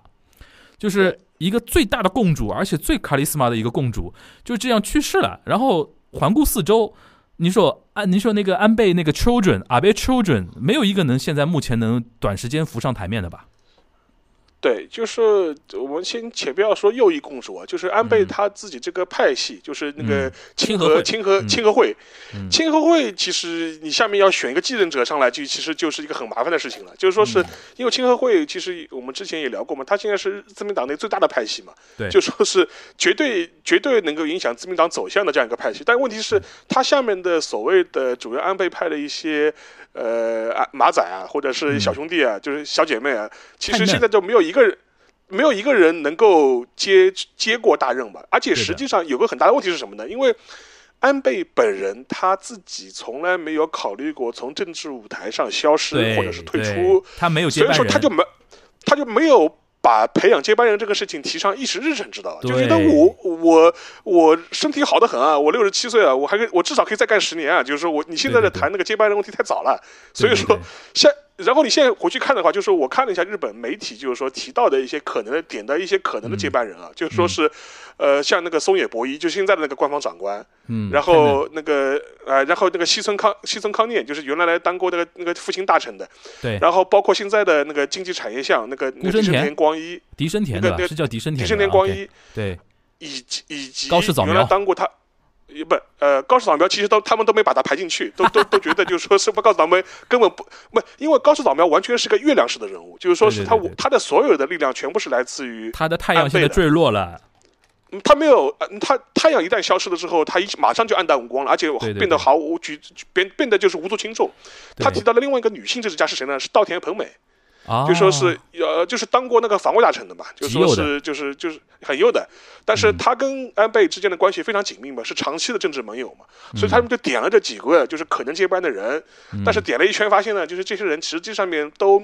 很难，就是说是那个来接这个班了，而且无论是从从资历啊、党内的威望角度来说，现在都现在都做不到。而且实际上面，现在就是他们现在采取的模式是什么呢？就是说是，呃呃，夏村博文跟岩谷力两个老资格的议员是当做一个代理会长的形式，就是两个有两个。呃，两个代理会长来负现在来负责的是清河清河会的相关的一些日常的一些运作，但是真正的接班人其实到现在为止就说是没有浮出那个水面了，所以说且不要说又一公主了，就是说清河会自己内部，我觉得后面谁来接班都要搞很长时间，而且这个过程事实上面会呃消解清河会他自己的一些力量，你可以可以想象嘛，因为没有没有能够服众的人物嘛，那肯定是大家内耗嘛，就是。对，而且补充个小点啊，就是。这个东西呢，你不得不承认，就是声量和知名度真的很重要。现在就就是原来那批大佬里边，安倍一旦去世之后，其实最大最大的大佬是麻生太郎，但麻生太郎是从来没有把修宪作为一个自自己的毕生置业这么一个人，他是混日子的一个贵公子嘛，贵公子出身的就混混日子，而且首相也干过了，现在做做副首相什么，就现在退退了了，就原来做什么副首相啊，财务财务大臣还做的还蛮开心的嘛，所以所以所以说，而且他而且而且他年纪太大了，他年纪太大，对对对对。对他这次在安倍的那个告别式上说的嘛，他说我本来做的思想准备是阿阿贝桑就是安倍在我的葬礼上给我念悼词的，没想到是现在是倒过来了嘛，就是他其实是一个意兴阑珊的这么一个人嘛。这里边这里边不得不提啊，就是其实刚才沙老师提到说，呃，安倍首先他自己年轻，六十七岁，在日本政坛不算很大的嘛，而且他其实而且出道早，对吧？他其实那天我们我大概帮他算了一算，他其实二零零一年。基本上就开始浮出水面了，因为当时小泉上台之后，小泉纯一郎上台之后是把他提为官房副长官嘛，他的当时的那个正长官是福田康夫嘛，他当时是非常年轻的，你想他五四年的话，四十七岁就做那个四十七岁就做官田呃不是按官房副长官，呃，然后他有一个非常高光的时刻，这里边可能国内大家聊的比较少，就有一年那个小泉纯一郎访访问朝鲜。访问朝鲜，然后当时试图要带回一些所谓的叫被绑架的一些人员，你记得吧？对，这然后后面啊，我觉得多少有点右派要拱他，给他造一个 story 的那个意思啊，就拱安安倍晋三啊，就是说说安倍晋三当时在朝鲜义愤填膺，断然跟那个跟那个这当政还当时还是金正日来，跟金正日说怎么怎么样，然后非常表现的非常强硬的那个东西，然后这个故事呢就被传到日本国内，从那个时候开始，安倍突然一下子成为右派共主，就是首先他是他是血统纯正嘛，打打个打个引号啊，就岸信介的外孙，然后又年轻对吧，又帅，嗯四十。十多岁的时候颜值还蛮高的，然后又那么强硬，然后又把自己的什么，呃，呃，毕生的一个政治的置业列列为为修宪哦，那就是右派的一个 prince 啊，就是右派的一个大王子，对吧？然后从那个时候开始，他一直在变成右派的某种共主的这个过程中，直到他呃现在比如说长期政权中间啊，就是完全就是大共主。这二十年时间，说老实话，就像刚才沙老师说的，就没有他根本就没有去想说我要去找个什么接班人这种，更何况他自己没有小孩儿，他要找接班人肯定是找非自己子嗣的那种那种接班人嘛，他根本就没有这个心思花在这个上面，所以说导致现在有一个客观的，就是他一旦去世之后，哇，下面的人声量接不上，现在日本又有一种普遍的焦虑，就是哎呦，我们来不及培养下一个 prince 了，就是现在出现了一个空窗期了，是有这种感觉吧？对。是的，所以说呢，这一点呢，就说是我们之前也提过嘛，这样反过来的话，实际上给岸田的之后的长期政权，就是说是创造了一个非常好的客客观客观岸环境田嘛。运气怎么那么好？我现在就这两天就在感慨，这个人真的是各种点都被他踩对了。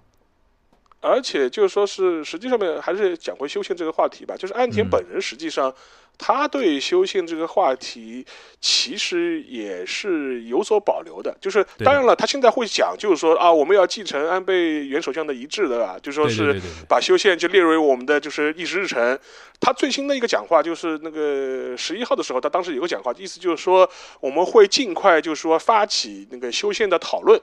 但是呢，面对现在的呃那个通膨是最优先。所以说，这是他的一个最新的一个一个一个发言。实际上呢，我我个人的一个猜测或者判断是什么呢？他肯定会把修宪这个旗旗子呢就高高举起，对吧？对，然后就轻轻就举起来之后呢，就啊、就轻轻放下，就是说就就就就就就就属于就属于这个状态。因为嗯他这个表现，我觉得其实很明确嘛。他越是这么说，实际上面就是说是反而说明就是说他就对这个事情本身的一些主动力啊，其实我觉得并没有我们想象中的那么强。而且就跟就跟我们，即便是现在所谓的修宪势力，就是超过三分之二这个门槛啊，其实这些修宪势力内部的话，他们其实也有很多就是说纷争或者不同的看法。就比如说像国民党，撕呢。对，比如说国民党，国民党它嗯它是它是自公政权嘛，它它算执政党嘛，但是国民党向来对那个修宪的这个话题呢，就是态度是比较保留的，就说他们就说是就会觉得就说哦，我们我们可以讨论的，但至于改不改，到底要不要改呢，我们再说的，啊。就说是，嗯。而且实际上面很有的时候就是说是呃。呃，关于修行的一些具体的话题，就是说是，呃，可能将来的一个方向，就是说，比如说把那个自卫队啊，就是把自卫队的存在这个点呢，就有可能会他们叫他们有有一批有一派人称之为加宪论，就是宪法上要加两条，啊，就说是就就是那个九条不用改，就是九那个那个合并宪法不用改，但是呢，我们要加两条，就是要把那个自卫队的这个存在就加进宪法。为什么呢？如果你不加的话，他们认为自卫队在宪法上有违宪的这种疑虑嘛。所以说，呃，所以说这也是很多就是说是那个也能讨论。但即便是这样子的话，像公民党这样的团体，其实对这个问题也有不同的看法。就比如说他在那个十号投开票的时候，就是公民党的代表，就是山口纳金男，就是说他对那个这个问题就是有过一个说法，大概意思就是说是他说虽然呢宪法上确实应该明确就是说明自卫队这样一个存在的问题。但是呢，其实现状是，大部分国民也不会认为它是违反宪法的，就是嗯言下之意，他会觉得这个事情呢，哎，不是很必要的事情，对吧？就说是这已经是个既成事实了，你也没必要就是非要去做这个事情。所以说我我从我个人角度来说，我是觉得这个事情呃到底会不会就是说是像有些中国媒体分析的啊，就迫在眉睫了，马上开始了。我觉得，我觉得两说，我觉得还是有待观察。而且这个事情，我觉得现在对岸田来说，他肯定不是他。议那个议事日程的最优先的话题，而且我也可以分享一个呃，就是今天的一个我看到最新的一个民调，就是说是那个呃共同社，他就是在选举之后他做了一个民调，第一个民调呢就是那个内阁的支持支持率啊，岸田的支持率上升了百分之呃百分之六点三，就是超现在是达到了百分之六十三点二，就是他对哦岸田。岸田的那个支持率上升了，嗯，这个可以理解嘛？然后回到那个改宪的改宪的问题，他就他就说，就问问受访者，他说现在改宪势力已经达到三分之二以以上啦，你觉得这个事情要不要抓紧，就是要修改宪法？结果回答就很有意思了，就百分之三十七点五的受访者回答应该抓紧修宪，嗯，然后是百分之五十八点四的受访者表示不需要抓紧修宪。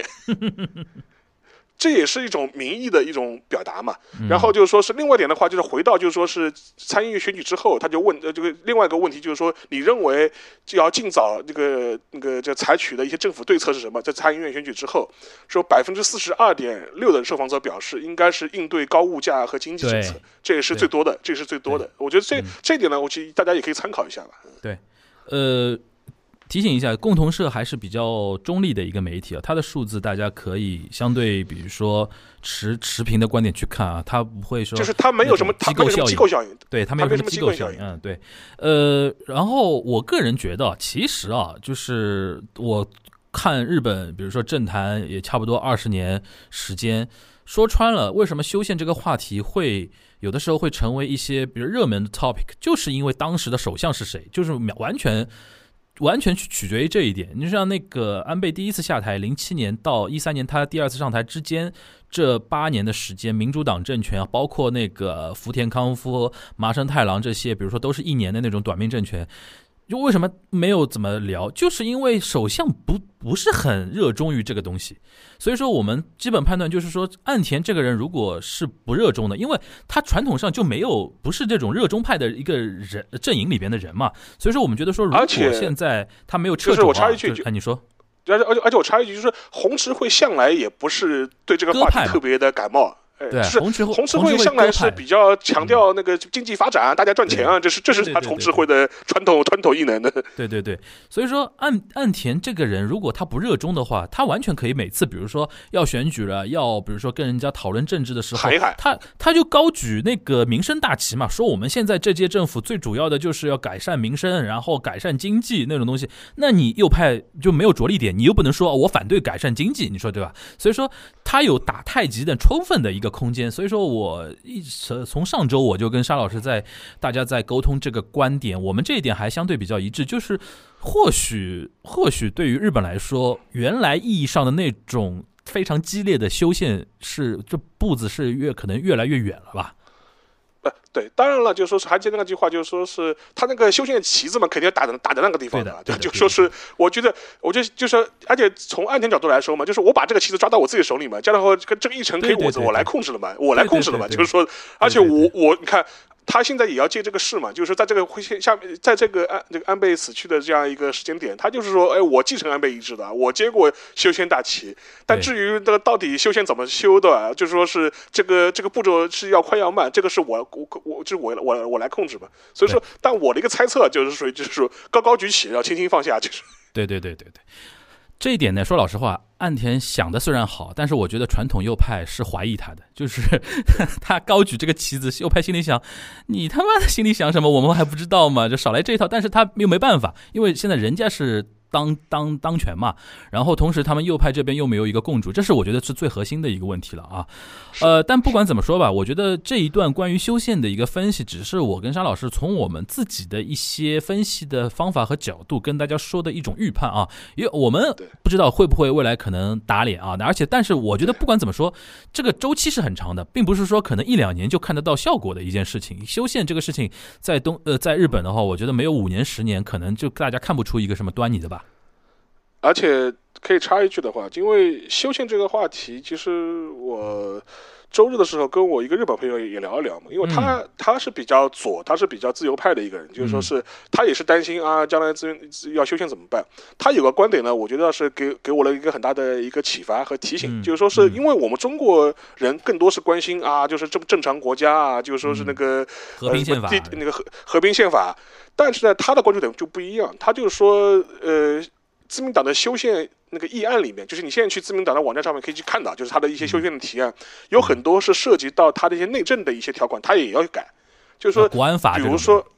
呃，一方面对，比如说他就是，比如说对一些呃，就是日本国民民权的一些保障的一些措施啊，他虽然会加计说啊，就是要合法保障人民的表达权、自由权利啊，乱七八糟这种东西呢，但是呢，他加了一些呃，在我这个朋友看来非常扎眼的一些条款，就比如说呃，国家有保护公民自由的这些义务，但是公民也有什么支持国家的一些义务，就是他就是啊。反过来就是对国民提了很多要求，就比如说啊，你要就是要守公序良俗啊，不拉不拉，就是类似这种东西。还有个嗯比如说他，比如说呃呃公民的宗教自由啊，这些言论自由啊，它里面会讲，他说前提是不能违反公序良俗，他可能就会他就会他就会加了这些条款在里面。当然，嗯这个是比较符合保守派政党的这样一个底色嘛。但是在我这个比较左派的那个朋友看来，就就他就觉得非常的碍眼，这这些条款。嗯所以说，我觉得修宪这个话题，将来我觉得有机会可以我们专专门再聊一聊吧，就是说专门再是聊一聊。从内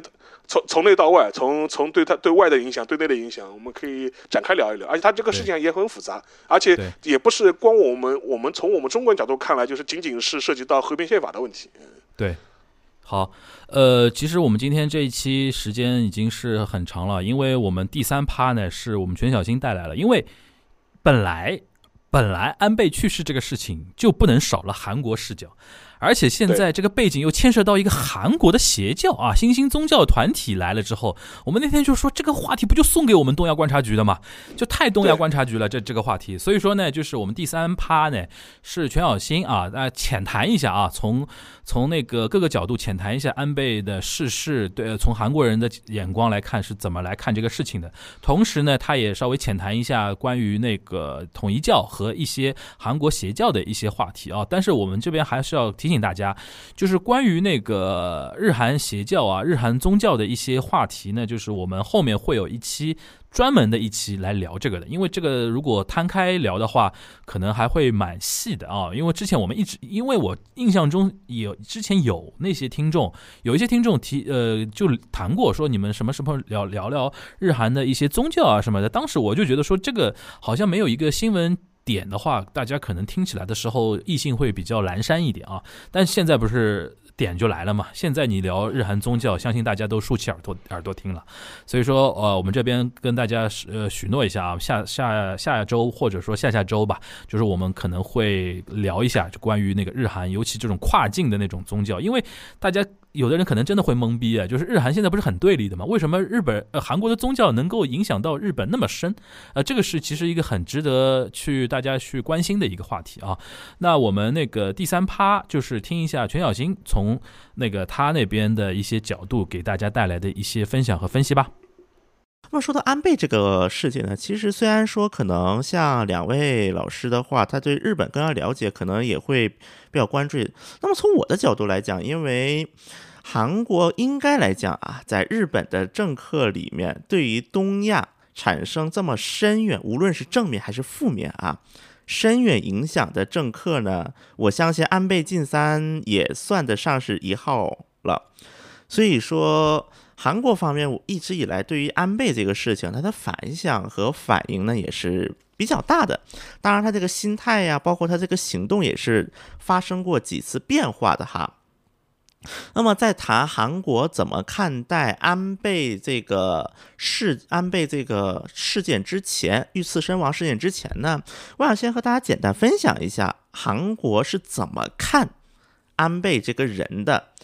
那么在韩国，如果大家经常看韩国媒体，尤其是韩文稍微懂一些韩文的朋友啊，那么能够经常看的一个词叫妄言，韩文叫做망 언。 那么妄言就是那个妄图的妄，它这个词本身呢，原本是表示说就是一种啊，你竟敢说这种话，你妄图说这种话。这是一，这是对于应该来讲是社会，就韩国社会整体对于这种话是一个非常不认同的状态。那么我一般当时在韩国的媒体呢，也经常会用“妄言”这个词。但是呢，在韩虽然说现在“妄言”这个词它运用范围已经很大了，就是他们觉得，就是韩国舆论觉得谁的话说的不对，就可以加“妄言”这个帽子上去。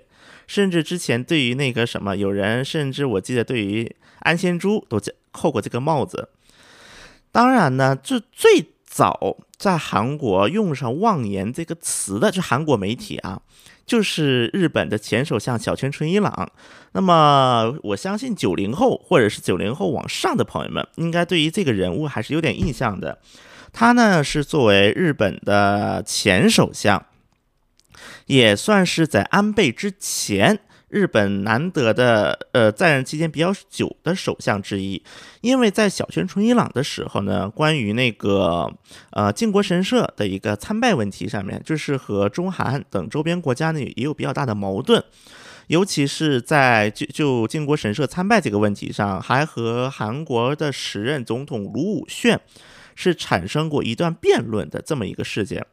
呃，因为小泉纯一郎在任的时候正好是零几年，当时是零几年，因为那个时候我在韩国读小学，印象特别深。韩国那个时候出过一个游戏，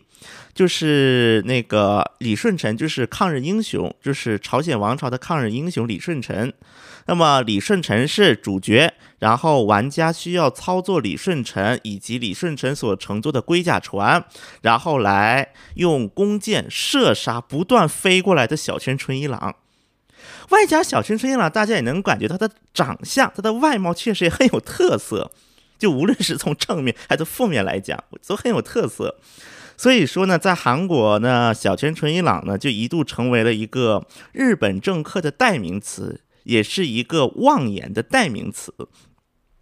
当然呢，韩国人后来也发现了一个问题，呃，因为后来就包括石原慎太郎啊、麻生太郎啊，包括到就是很多的日本政客，在一些历史问题啊，包括领土问题啊，和韩国也不断的有着一些争议。所以说呢，后来韩国民众就发现了一个问题，说，哎，妄言这个词好像扣在小泉纯一郎身上，有点冤枉小泉纯一郎了。当然，这不是说小泉纯一郎说的对，而是因为我们从一个整体的政策来看呢，安倍不是小泉纯一郎，他至少在除了靖国神社以及独岛，就是日本叫间隔主日呃不是日本叫那个主岛 Takeshima。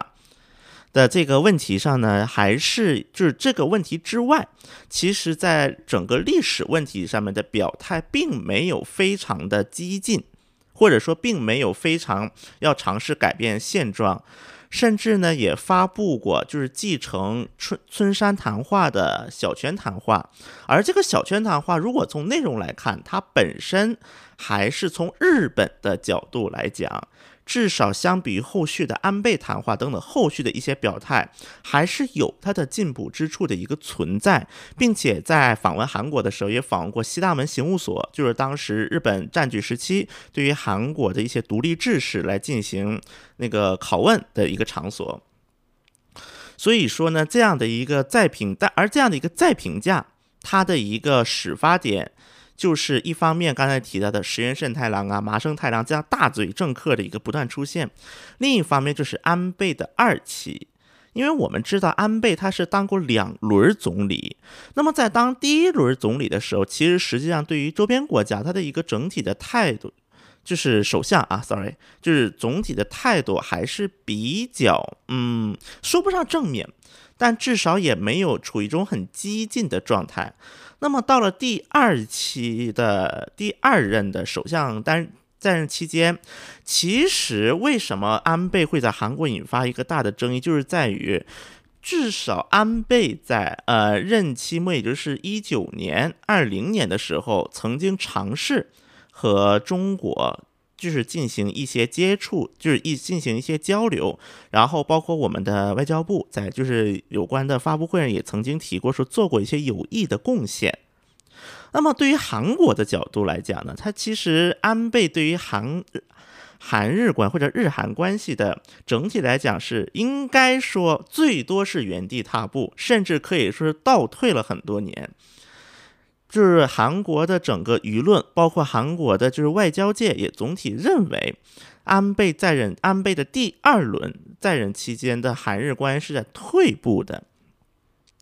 那么，当然在这个过程当中，因为日本政府它有些既定的立场，所以在这过程当中呢，确实安倍也做过一些表态。但是在表态以外，如果我们回顾安倍第二期的在任期间的一个情况，那无论是从政治上，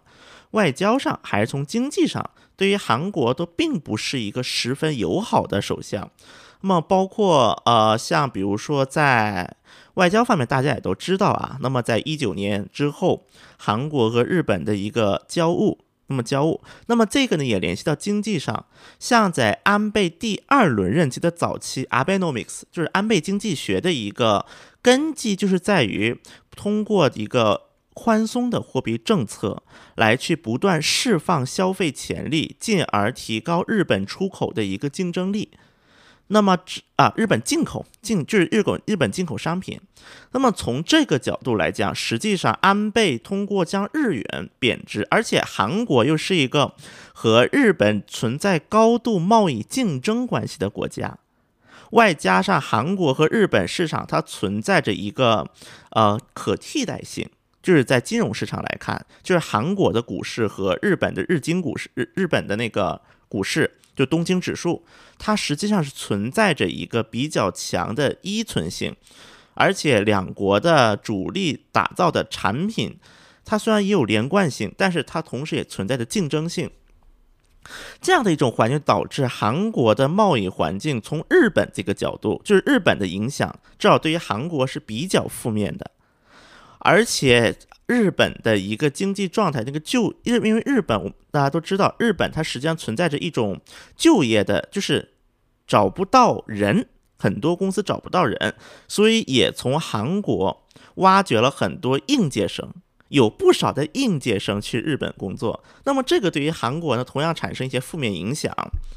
呃，包括日本的一个货币的贬值，这也导致韩国央行的这个金融政策制定过程当中的压力也是在不断增大。这也就成为了为什么在二零一九年这样一个呃韩日关系交恶的一个开端的时候，韩国就非常严重的考虑要和日本结束货币的互换协议。可以用这个角度来给大家提供一个新的角度来理解啊。那么这是经济方面，在政治上呢，呃，那么大家也都知道，安倍当时政府对于韩国将从那个白名单、出口白名单当中剔除对一切战略物资。那么我在这里说个冷知识，将韩国。从就是日本的战略物资白名单，是是什么时候将韩国加进去的呢？就是在小泉纯一郎的在任时期，也就是二零零四年，相当于是小泉纯一郎把韩国加进去，安倍晋三又把这个从名单里面踢了出来。其实这也是一个很有趣的一个历史偶然啊。那么这样的一个政治的不互信不断的增加，外加我们也知道有慰安妇协定这么一个东西，所以说呢，在这个安倍的在任时期，韩日关系或者日韩关系，它是需要美国作为一个润滑作用的存在，而安倍也可能就从安倍的立场来讲，我们从安倍的角度理解的话，那安倍可能就觉得，哎，我跟你朴槿惠签了慰安妇协定。然后呢，我出点钱，然后这事这么了了。但是，然后可能他们可能就会觉得说，哎，为什么换一个政府，这个就要推翻了？这当然这是个日本的角度啊，我只是从安倍的一个逻辑来说解释这个事情。但是这个也能够看出来，第一个是美国的润滑作用，当随着 Trump 川普的上台，会导致这样的一个润滑作用进而消失殆尽之后。那么这个韩日关系就很难有一个比较良好的契机。当然，关于慰安妇协定本身呢，我们以前也聊过很多次。如果大家感兴趣，可以听听我们以前的节目啊。包括还有一个点是，虽然韩国民众或者是韩国的整个就是政界也好，对于安倍的整个评价并不是很高，但是呢，安倍他在韩国的政治斗争就起到了一定作用。那么这个作用在哪里呢？就是韩国的右翼和左翼。比如说，韩国右翼就会攻击当时的文在寅政府，说：“哎，你看看人家安倍跟美国走得多近，你看你文在寅都快被美国抛弃了，被美国爸爸抛弃了。”那么这个就是韩国右翼攻击左翼的一个类似于，嗯，一个由头吧，就是把日本当一个竞争对手看待。那么左翼后来又会说：“哎，你看看川普天天往那个三八线以北那个地方跑。”然后你看，天天来见文在寅，然后在这个三八线就是以北的这个问题上，日本连一点参与程度都没有了。然后呢，就是说这什么叫叫什么？因为当时在韩国有个叫 Korean Passing，就是呃韩国的参与度比较低。那么现在就反过来说了，这只是 Japan Passing，这是文在寅干得好。所以呢，也有这样一个现象。那么从这个韩国的一个对于韩国的影响，我们再来看。韩国对于安倍遇刺身亡的态度，当然第一肯定是震惊的，因为韩国和日本一直在社会治安方面是还是记录是比较良好的两个国家，而且两国又因为距离比较近，所以也有很多韩国人会去日本旅游。所以说，从韩国第一印象，他们觉得，哎，在日本的大街上，一个好好的前前首相，哎，就被这么刺杀了，这可能第一他们理解不了，第二。可能后面他们就会开始做联想，比如说我们知道朝鲜的独立志士，那么安重根先生，当时就是在那个刺杀伊藤博文，因为当时也是在车站门口，因为在那个哈尔滨车站嘛，当时是在哈尔滨车站门口刺杀伊藤博文，然后也有韩国的一些民众开始联想的这段历史，因为在国内当时也出现很多人联想的历史的一些议题嘛，所以韩国其实当时也有的。然后呢，也确实会有一批人觉得死得好，因为刚才我说到，其实安倍对于韩日关系这一块儿，他的一个贡献也好，或者说他的一个重视程度并不算很高，这是一个基础的一个要点。所以说，我觉得呢，从这个角度来理解一些韩国网民的态度。当然呢，也有不少韩国的民众呢是认为说，不管怎么样，人走了，因为我们知道，在前几年韩国的政客，包括卢武铉呐、鲁慧灿呐，就是像这样以自杀终结生命的政客也不少。虽然他不是他杀，是自杀啊。所以说，我觉得整体来讲，韩国对于嗯政客的一个去世吧，就是总体的社会氛围，就我们如果不考虑一些网民的一些言论，社会氛围来讲，我觉得还是比较，呃，属于比较理性吧，应该叫做。很多人也会说不，虽然我不喜欢安倍，虽然我没有办法那个什么去为他哭，为他怎么样，但是至少人家死了，我们就再不说这些了，再不说升起来这些议题了。我觉得这个也是对遇刺身亡的一种韩国民众的态度，我觉得可以从这个角度来和大家讲讲。当然，相比于韩国民众呢，我觉得像韩国的嗯政府层面或者官方层面，他的一个态度可能就是会相对的，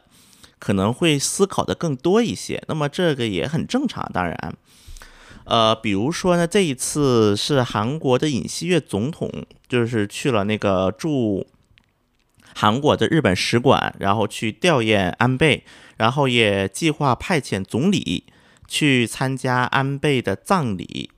是有这么样的一个举动的。那么我觉得呢，那么这个呢，我也可以结合一下韩国国内对于今后日韩关系变化的一种看法，来和大家讲一讲啊。其实我觉得，因为我之前因为这个事情和韩国的一些像学者呀、一些韩国朋友也做过一些沟通。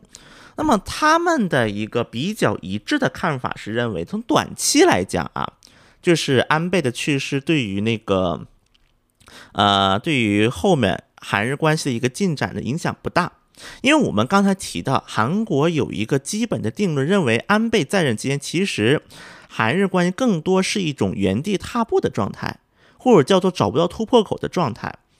但是呢，安倍去世了之后。因为安倍他其实这一次去世，无论如何还是带很多悲情色彩在其中的。那么岸田文雄呢，也在随后的发布会当中提到说，会主力会会继承安倍的一些遗产。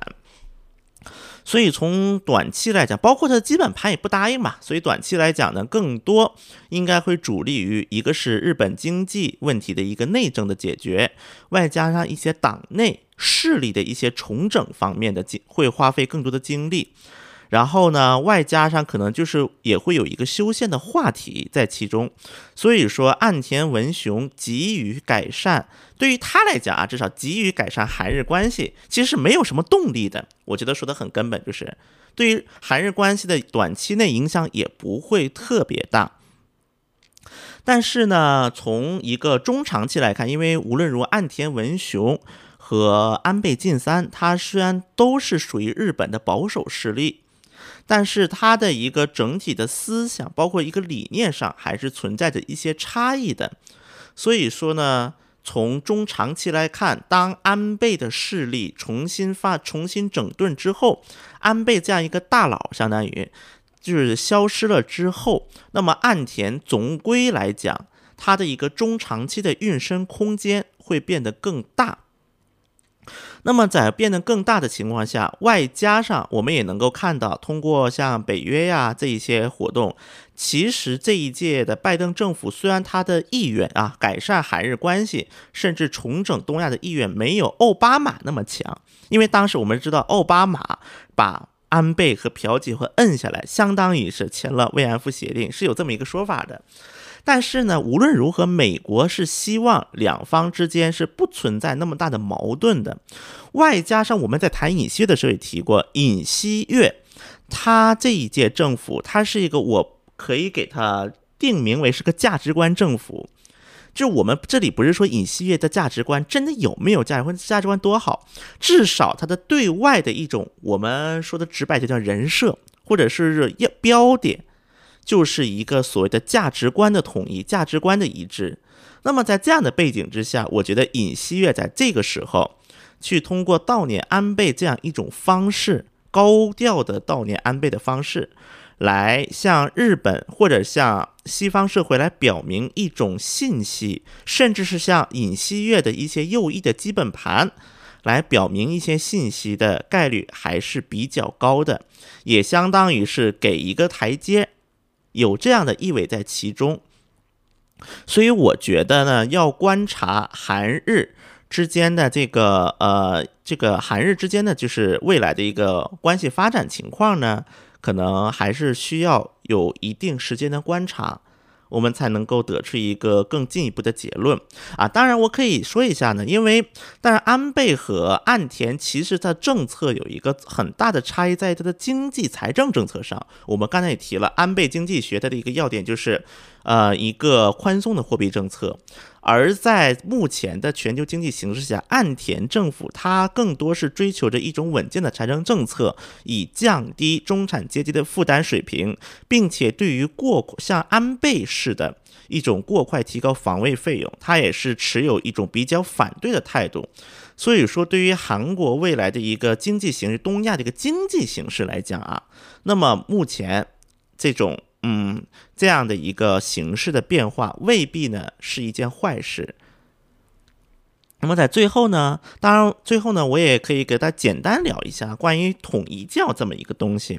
因为我们也看到韩韩就是日本媒体当时也提出说山上彻也就是那个刺杀安不是刺杀安倍的这位那个什么这个人。他就是他的母亲跟那个曾进入统一教。那么，其实我觉得统一教这个话题呢，下周的时候我也会和大家来进行一个比较详细的一个探讨。因为统一教这个，包括统一教啊，包括之前大家也知道新天地教，就是韩国疫情的主要罪魁祸首之一，再包括之前。朴朴槿惠曾陷入的勇士教等等，就韩国的很多宗教，它其实是一种势力化的一个阶段，而且他们的很多所谓的教主，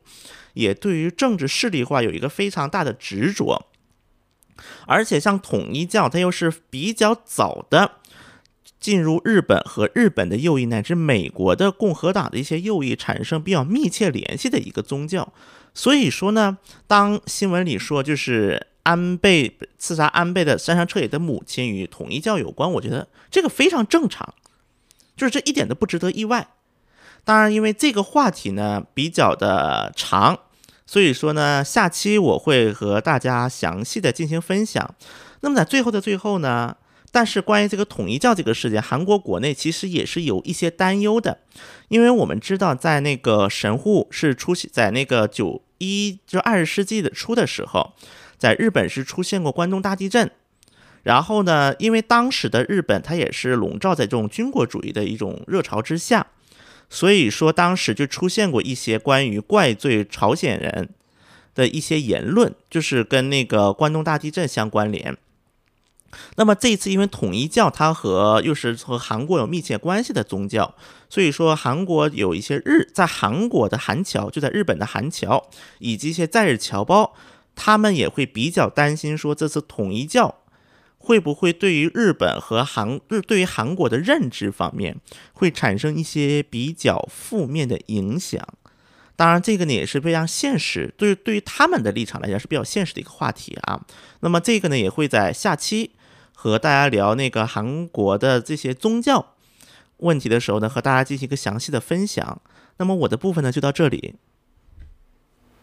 もう一つはこの聖子の包みと名付けられた橋。これ。聖子は中国にある大きな湖でそこに作られた壮大な包みを表現したんです。 ここでニュースをお伝えします。今画面でお伝えしていますが安倍元総理大臣が奈良市で演説中に倒れました。出血している模様だということです。また銃声のような音が聞こえたという情報があります。繰り返します。今日午前11時半ごろ奈良市で演説をしていました安倍元総理大臣が倒れました。現地で取材していた NHK の記者によりますと好了，就是大家听了，我们今天其实节目很丰富啊，有一趴、两趴、三趴啊，采访也有，review 也有，然后中间还有一个历史原声，对吧？就是那个历史原声是沙老师录的，对吧？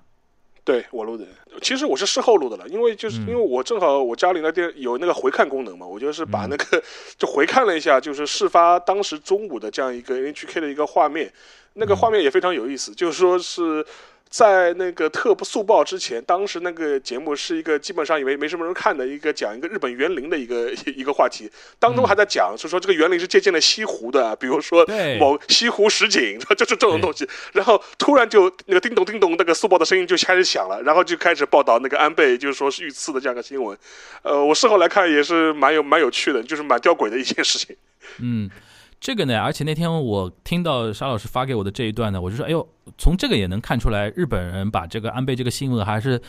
呃，还是怎么说呢？还是定位为一个突发的一个大事件，并没有上升到一个非常的国家级别的一个事件。从 NHK 那个警报铃的声音就可以看听得出来，因为我们那天在说嘛，就是 NHK 的警报铃还分级别的，最高级别三幺幺大地震和什么。昭和裕仁天皇去世这种，它是一个很长的一一串那个音乐啊，然后就直接拉回那个呃东京涩谷的直播现场的画面，就直播开始开始了。但那个安倍这次呢，还是那个叮咚叮咚那个那个级别的嘛，对吧？然后除了那个 review 和采访之外，全小新那一段分析，大相信大家也一个听了啊。然后还最终我们结束今天的节目之前，还是提醒大家一下啊，就是关于安倍的。呃，去世给日本政坛、日本社会造成的一些冲击和一些影响，这个肯定我们会长期关注。然后最新的一个角度呢，就是关于宗教了啊，我们近近期肯定会推出一期聊日韩宗教跨境宗教的一些话题啊，因为相信大家现在对统一教会到底是个什么东东还是特别有兴趣的啊。那我们今天这一期节目就暂时先到这边了，我们下周东亚观察局再见。拜拜。